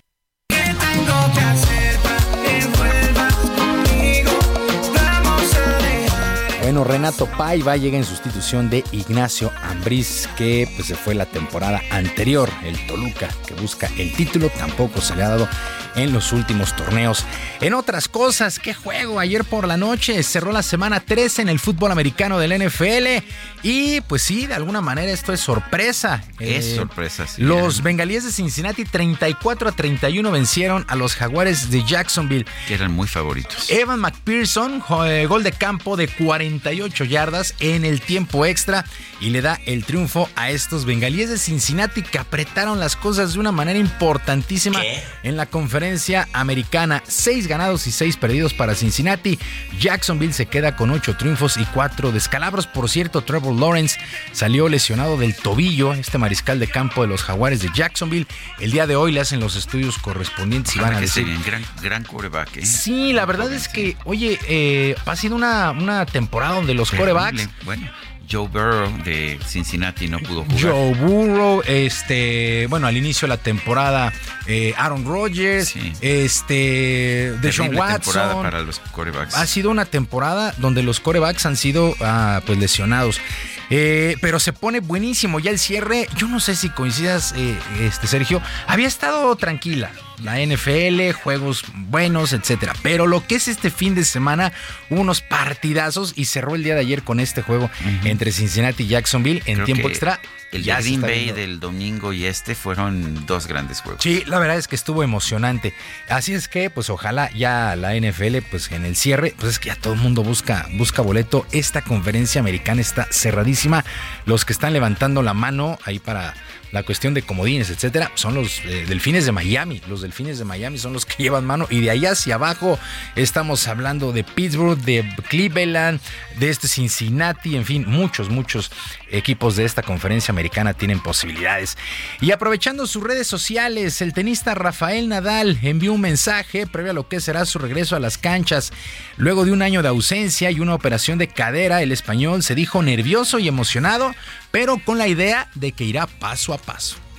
Creo que estoy en una época diferente, en una situación y en un terreno, terreno inexplorado, con lo cual eh, uno tiene en- en interiorizado eh, lo que ha hecho durante toda su vida, ¿no? que es eh, exigirse el máximo. ¿no? Y ahora mismo lo que espero realmente es ser capaz de no hacerlo, ¿no? de no exigirme el máximo, ¿no? de, de- de aceptar que las cosas van a ser muy difíciles al comienzo y darme el tiempo necesario y, y- perdonarme eh, que las cosas vayan mal al comienzo, que es una posibilidad muy grande.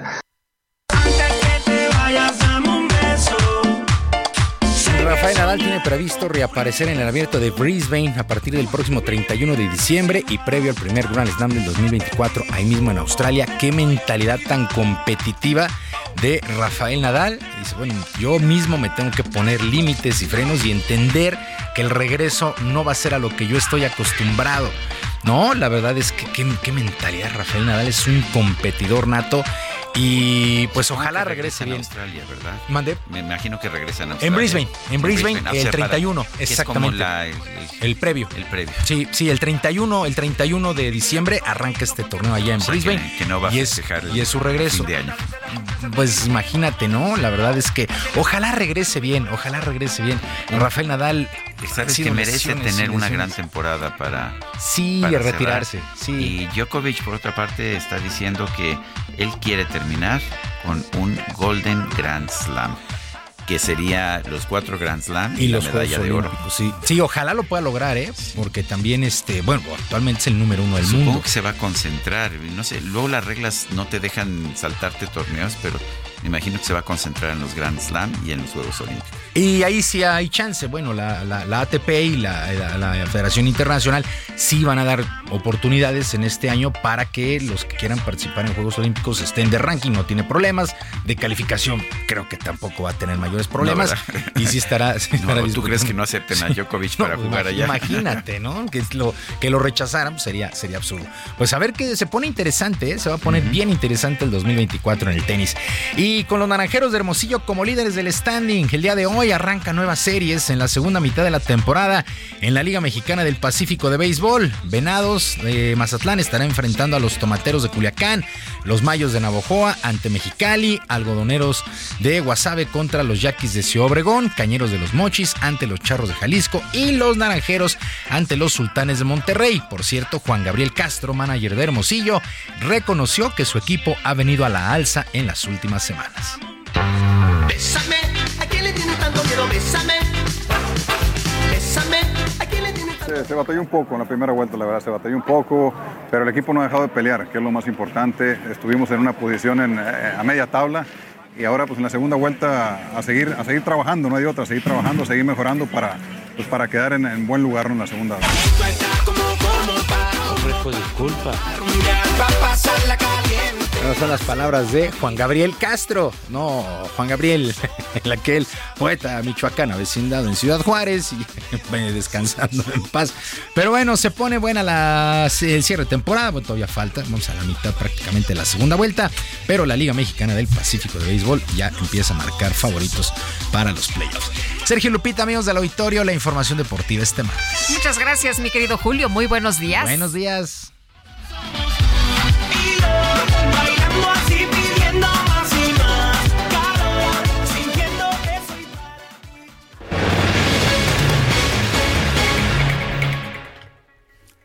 9 de la mañana con 18 minutos. Vamos con Alberto García. Adelante, Alberto.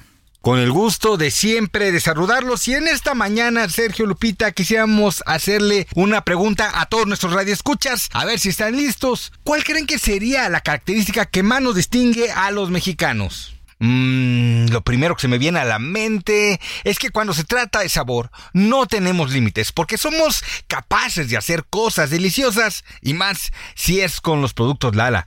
Pero también cuando se trata de apoyar somos incansables porque olvidamos las circunstancias, las diferencias e incluso las barreras. ¿Ustedes qué piensan?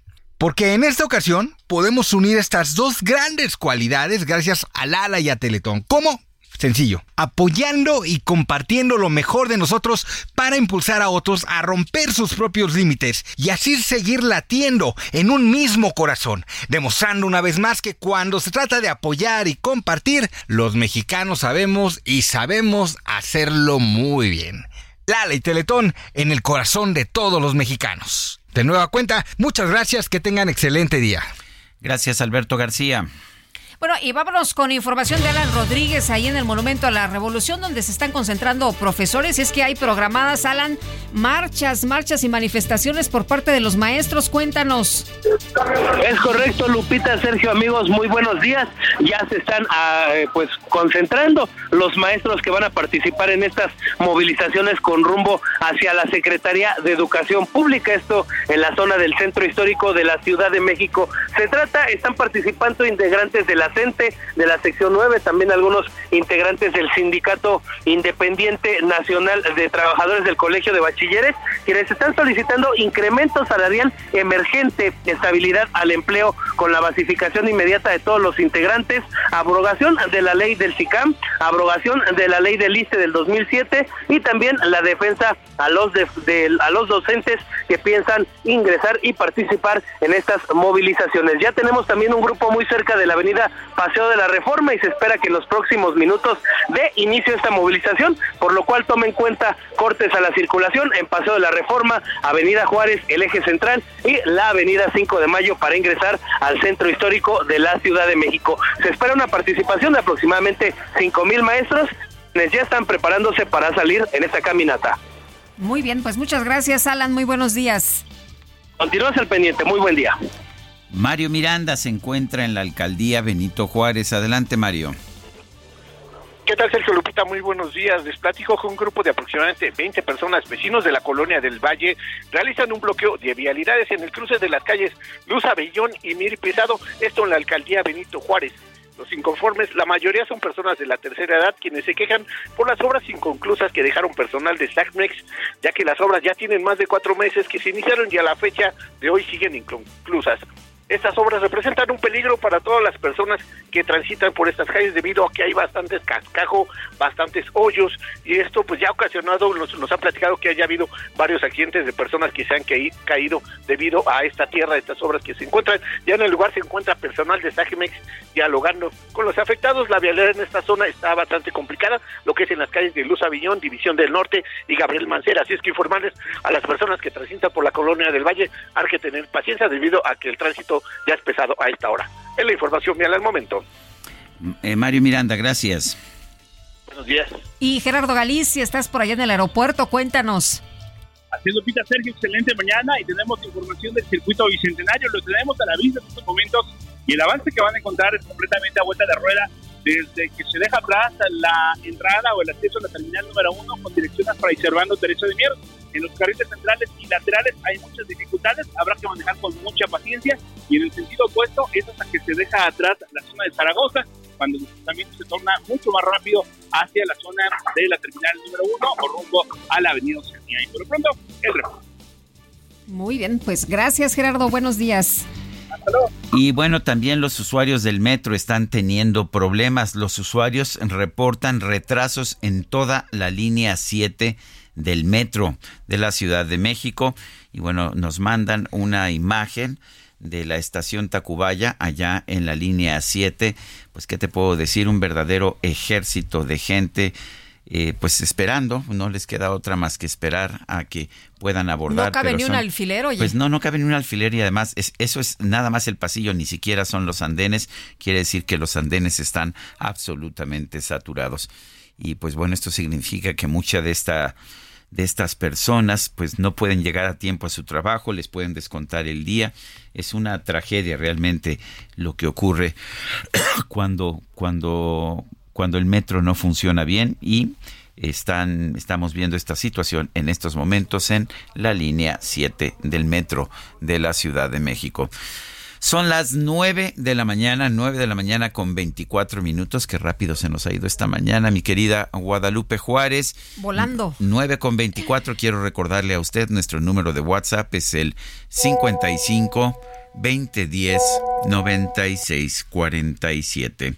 Vamos a una pausa y regresamos.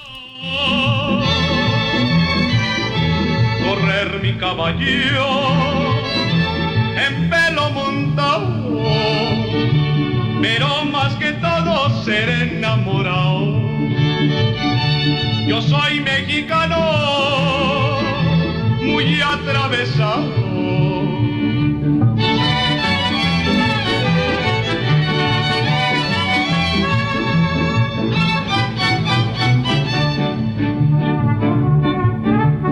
Soy mexicano, por suerte mía.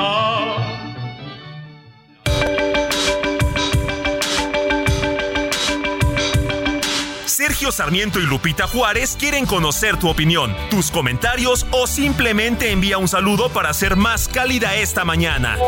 Envía tus mensajes al WhatsApp 55 20 10 96 47.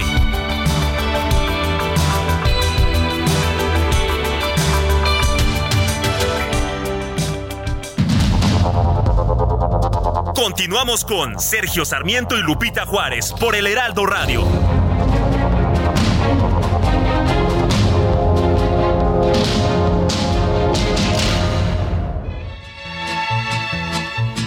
allá en el rancho grande, allá donde viví.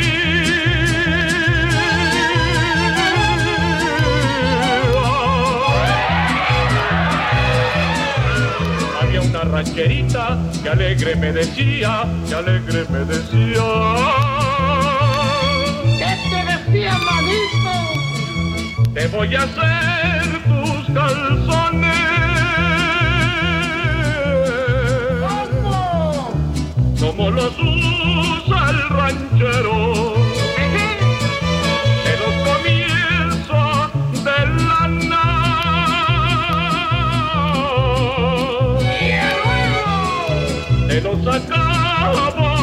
Bueno,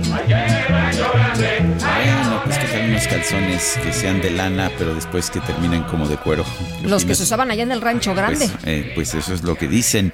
Allá en el rancho grande seguimos escuchando a Jorge Negrete. Y vámonos a los mensajes. Club de Scrooge. Saludos, Sergio Lupita. Soy su radio escucha consentido Jesús Díaz de Azcapotzalco. Renuevo mi membresía al club eh, de Scrooge de Sergio Sarmiento y solicito que este año se abstenga de fondear con los villancicos de los Pedroches y ya la generación X y los boomers. Los tuvimos que padecer año con año. Por favor, démosle fin a este rancio y añejo padecer. A ver, nuestro equipo de producción, ya saben. No. No, bueno, ahora sí que... No, es que aquí son bien navideños, no sabe usted. Y, Bueno. y- y quien tiene el control, pues es el La que- ley es la ley. Exactamente.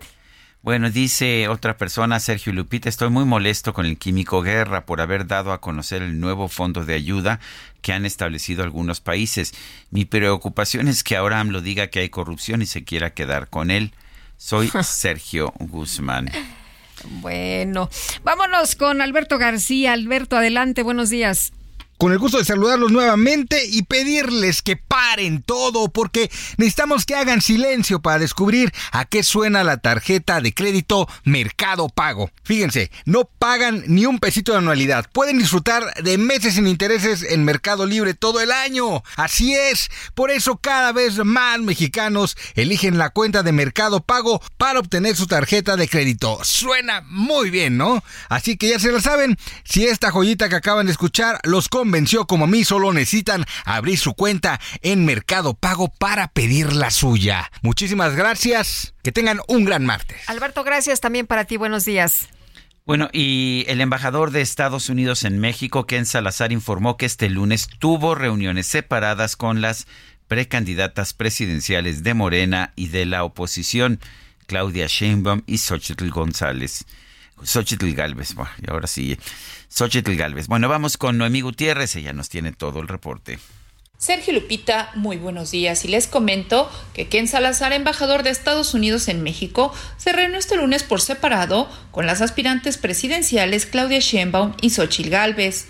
Señaló que con las precandidatas de Morena, PT y PBM y de PRI, PAN y PRD dialogó sobre el trabajo conjunto entre ambos países. Afirmó que escuchar distintas voces y enriquece. Así lo señaló en un mensaje que posteó en su cuenta de ex en tanto que la jefa de gobierno destacó la buena relación que hay entre México y Estados Unidos, ya que son los principales socios comerciales y hay amistad entre los pueblos, además de cooperación para el desarrollo en un marco de respeto e igualdad entre naciones. En tanto que Xochil Gálvez dijo que con Ken Salazar dialogó sobre cómo fortalecer las cadenas de suministro, avanzar en la estrategia de energías renovables, facilitar y modernizar la frontera compartida y sobre todo tener un compromiso de respeto a los derechos de los migrantes, además de fortalecer la lucha coordinada contra el crimen organizado.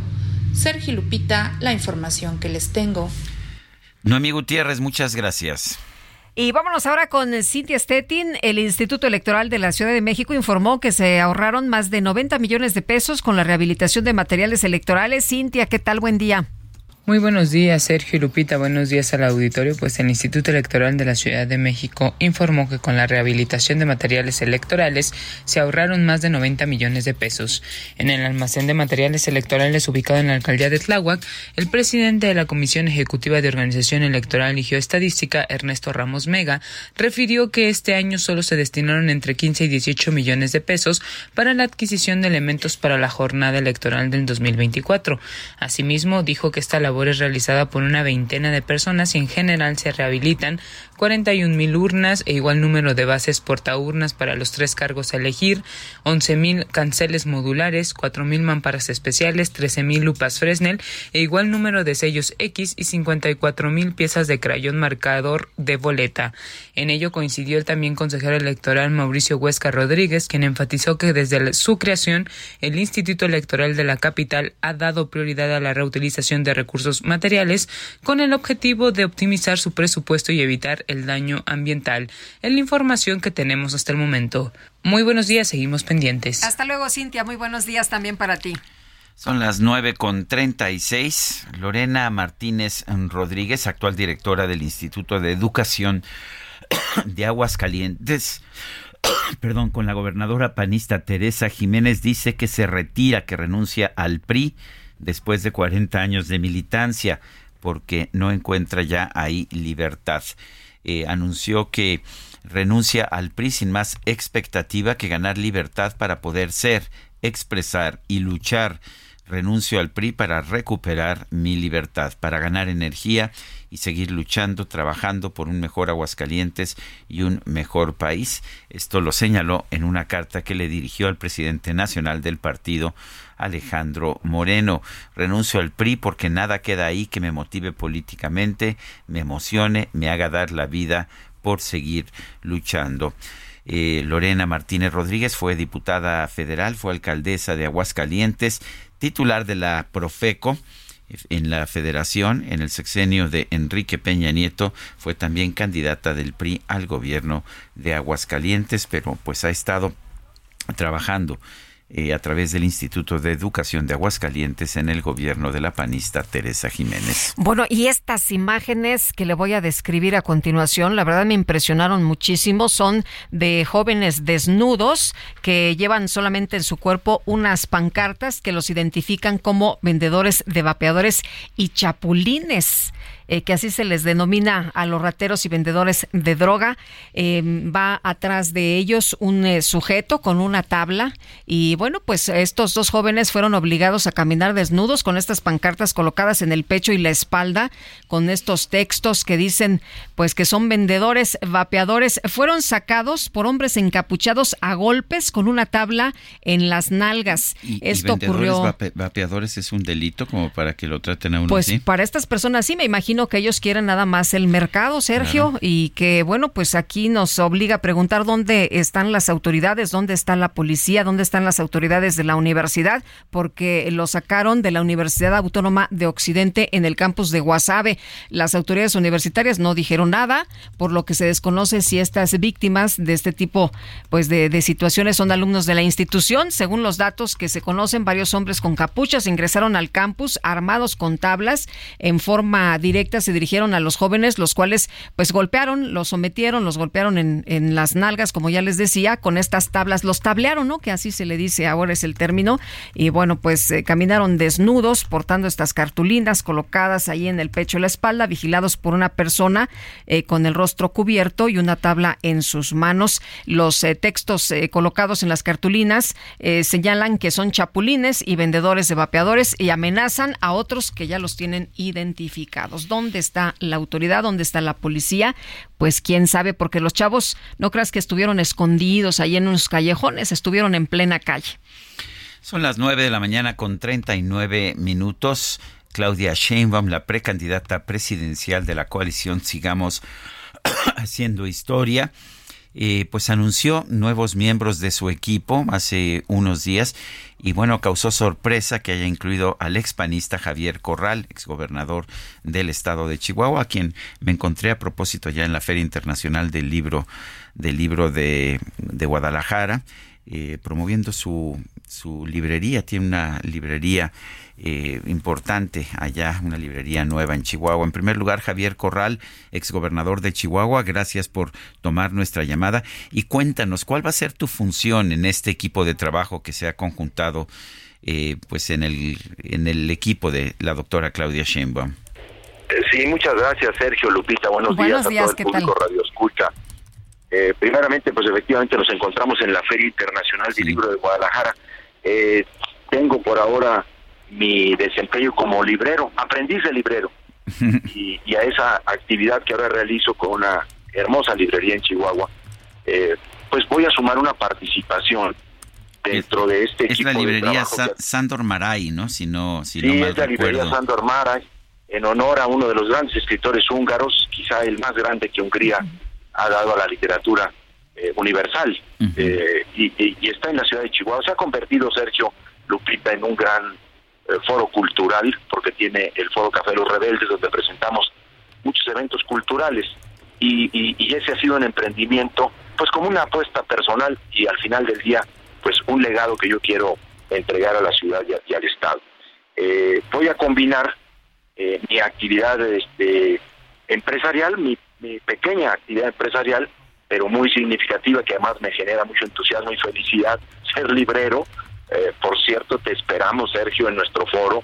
Para nosotros sería un verdadero honor contar contigo eh, y, poder platicar, pues, eh, no solamente de, la regla del país, sino también de, la literatura y, del periodismo. Me parece que eso es sería una, gran ocasión para nosotros. Te reitero la invitación que te hice. Ahora te respondo. Eh, la doctora Claudia Chemba me invitó a formar parte de eh, un equipo de trabajo que elaborará su plan de gobierno, que va a generar eh, una, un proceso de consulta y de diálogo con distintos sectores de la sociedad a través de diversos temas que están, están enlistados en 20 grandes ejes de lo que ella eh, ha llamado su proyecto de nación. Concretamente, me invitó a trabajar en el diseño de un modelo de política pública que garantice un gobierno honesto, que combata la corrupción y la impunidad como, como parte de uno de estos ejes esenciales que se han denominado de fortalecimiento democrático y la gobernabilidad. Es un grupo externo, Sergio, es un grupo plural, eh, y a mí me parece que es, es un signo de gran apertura por parte de ella, con un objetivo, pues efectivamente, de establecer un diálogo en la pluralidad que es tan importante en este momento en el país y que invite a quienes no somos miembros de Morena, porque como bien tú lo has dicho, eh, renuncié al partido pero tampoco pienso ingresar a ninguno, a ningún otro. Eh, y, y, en ese carácter y bajo esa tesitura acepté participar en este grupo que por cierto busca generar diálogo, encuentro con, diversos actores de la sociedad. En mi caso, buscaré pues a las organizaciones, a los grupos que se han dedicado al estudio y, combate de la corrupción, de la impunidad y particularmente de los ejes de transparencia, de rendición de cuentas, de acceso a la información, que, que son pilares de una política integral de combate a la corrupción. Eh, Javier, ¿por qué tomas esta decisión? Em, he visto algunos comentarios de compañeros tuyos que señalan que, pues, ¿cómo es posible que, hayas, eh, que hayas eh, dado el brinco a, pues, a, este equipo de la doctora Sheinbaum? Pues mira, en realidad no es un brinco, yo te quiero decir, repita con toda sinceridad, que este ha sido ya un largo proceso de reflexión. Yo desde hace ya más de tres años eh, estoy lejos de Acción Nacional. Eh, desde el momento en que el PAN terminó aliándose con el PRI más corrupto de la historia, yo pinté mi raya, lo dije, a nadie engañé, eh, está ahí mi intervención en el último Consejo Nacional del partido. A mí me pareció esa decisión, pues, la, verdadera traición al origen y destino históricos del PAN. Terminar enredado con el PRI de Alito, eh, y, luego también, de alguna manera, eh, enredado con la más rancia derecha del partido, que a propósito del momento de polarización, de encono que se vive en el país, pues han hecho de las suyas para regresar al PAN a posiciones tan atrasadas en materia de derechos, de inclusión, de visión social. Bueno, han llegado al extremo de celebrar públicamente el triunfo de ley en Argentina como vientos de libertad en, América Latina. Una cosa que a mí me parece muy penosa. Eh, además, también debo decir que pues no solamente tiene que ver con un con, el deterioro eh, del PAN en términos de, su ética política, eh, la mediocridad de la visión de sus dirigentes en un pragmatismo rampante, yo también he demostrado eh, una evolución en mi propio pensamiento eh, ideológico. Eh, a mí me parece que, por ejemplo, en algunos temas de inclusión social de derechos, está mucho más avanzado el Papa Francisco que, algunos de los dirigentes del PAN. ¿no? me parece que hay ahí una hay, hay una insistencia en, en un partido que no que no era. entonces, lo que hago es terminar reconociendo primero que hay un proyecto de transformación en el país. Por supuesto tengo diferencias, ¿verdad? Y muchas preocupaciones como muchas personas. Eh, sin embargo, yo creo en la doctora Claudia Chemba. Yo estoy convencido de que con ella, Lupita, se abre una nueva etapa en la que habrá la posibilidad de mejorar los métodos, de concretar los grandes objetivos que no se han logrado e iniciar una nueva dinámica de entendimiento político e inclusión que restablezca, como te decía, el diálogo en la pluralidad. ¿Por qué?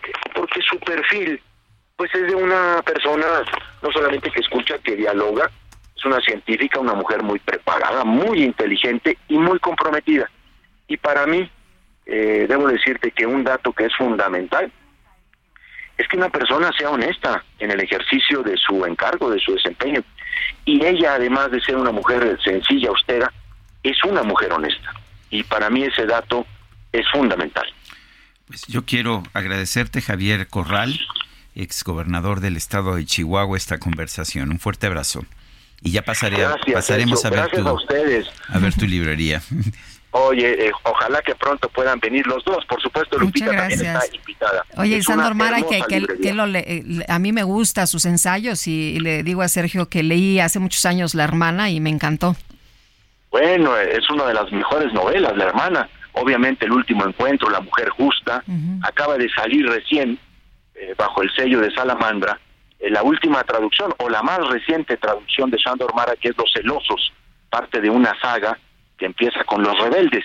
Es una novela, por cierto, que le da nombre al foro que tengo en la librería.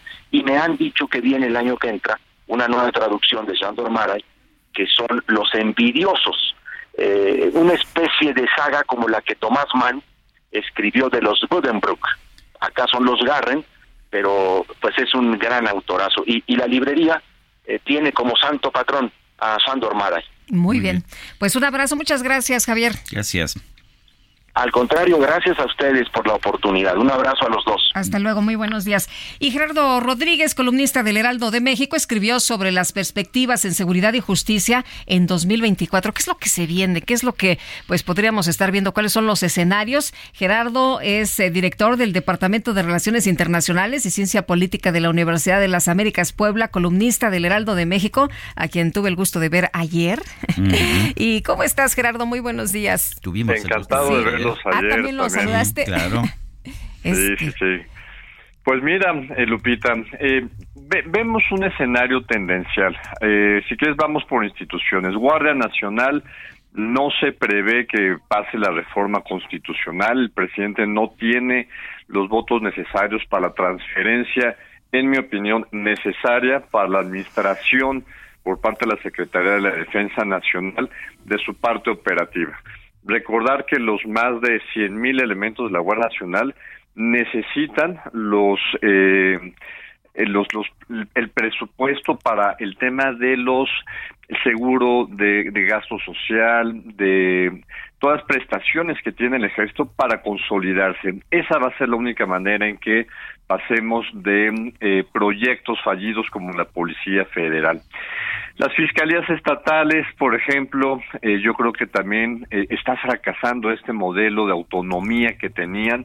Los gobernadores están siendo terriblemente duros con los fiscales que quieren ser independientes, como el caso, por ejemplo, de Morelos. La Suprema Corte de Justicia, Lupita, Sergio, eh, yo creo que va a estar en el centro del debate, seguramente el próximo año. Yo creo que Morena va a tratar de pasar reformas importantes que minen la, autonomía que tiene eh, este, este órgano de justicia federal. Yo creo que el tema de las policías estatales no vamos a ver cambios importantes. Lo que ya compraron de equipamiento, de patrullas, ya fue en esta, en los, los primeros tres años. No veo que vaya a haber mayores apoyos para que crezcan en número ni eh, profesionalicen su actuación. Finalmente, eh, Lupita, Sergio, yo creo que también el tema del, del ejército mexicano pues seguirá estando cerrando los grandes proyectos que le dejó esta administración sobre todo la parte del, del, del Istmo de Tehuantepec, este canal interoceánico, la Secretaría de Marina tendrá que, que, que, apurarse para que se pueda hacer esta conexión lo más rápido posible. El ejército mexicano también eh, tendrá eh, una labor muy interesante con el cierre de la, de la presidencia de la Junta Interamericana de Defensa y, muy probable, Sergio Lupita, el próximo año veamos el despliegue de eh, cascos azules mexicanos en alguna operación de paz. Tenemos listos ya 240 ingenieras e ingenieros militares que muy probablemente se desplieguen o en Haití o en alguna operación de paz en África. Bueno, pues yo te agradezco, Gerardo, Gerardo Rodríguez, director del Departamento de Relaciones Internacionales y Ciencia Política de la Universidad de las Américas Puebla, esta conversación. Fuerte abrazo, Sergio. Bueno, y nos vamos. Bueno, este, vamos, vamos con un resumen, vamos rápidamente con por lo menos una parte de nuestro resumen. 952. El presidente López Obrador celebró que Samuel García haya retomado oficialmente su cargo como gobernador constitucional de Nuevo León para dejar atrás la crisis política del Estado. Por otro lado, el presidente evitó opinar de las investigaciones sobre el uso del software espía Pegasus por parte del gobierno del expresidente Enrique Peña Nieto.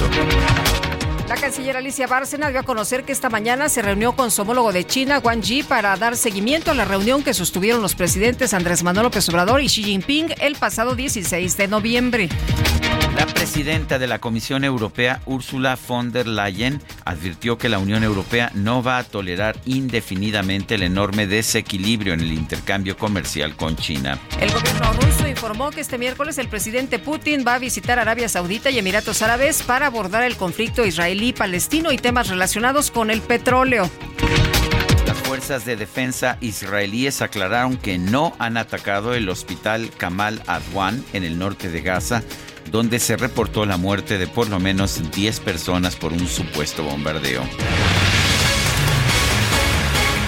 Bueno, ¿y qué crees, Guadalupe? Ya son las 9 de la mañana con 54 minutos. Ah, caray, pues ya se nos pasó rapidito el Rapidito, programa. Vámonos ¿verdad? entonces, que la pasen todos muy bien, disfruten este día y nos escuchamos mañana. Y lo, lo invi- lo invitamos a que se quede con Blanca Becerril y nuestro equipo de producción. Compartimos equipo de producción eh, para, para, para la próxima hora de transmisiones aquí en el Heraldo Radio. Hasta mañana. Gracias de todo corazón. México lindo y querido, si muero lejos de ti, que digan que estoy dormido y que me traigan a ti. Que digan que estoy dormido que me traigan a ti. México lindo y querido, si muero lejos de ti. Heraldo Media Group presentó Sergio Sarmiento y Lupita Juárez.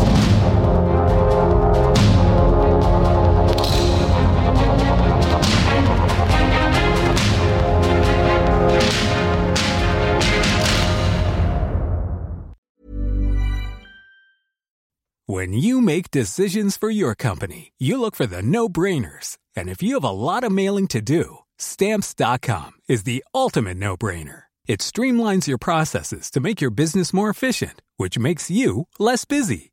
Mail checks, invoices, legal documents, and everything you need to keep your business running with stamps.com. Seamlessly connect with every major marketplace and shopping cart.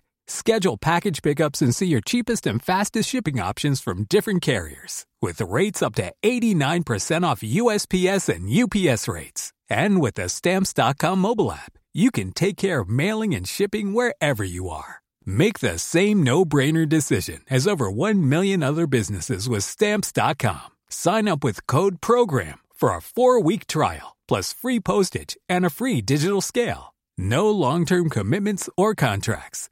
That's stamps.com. Code program.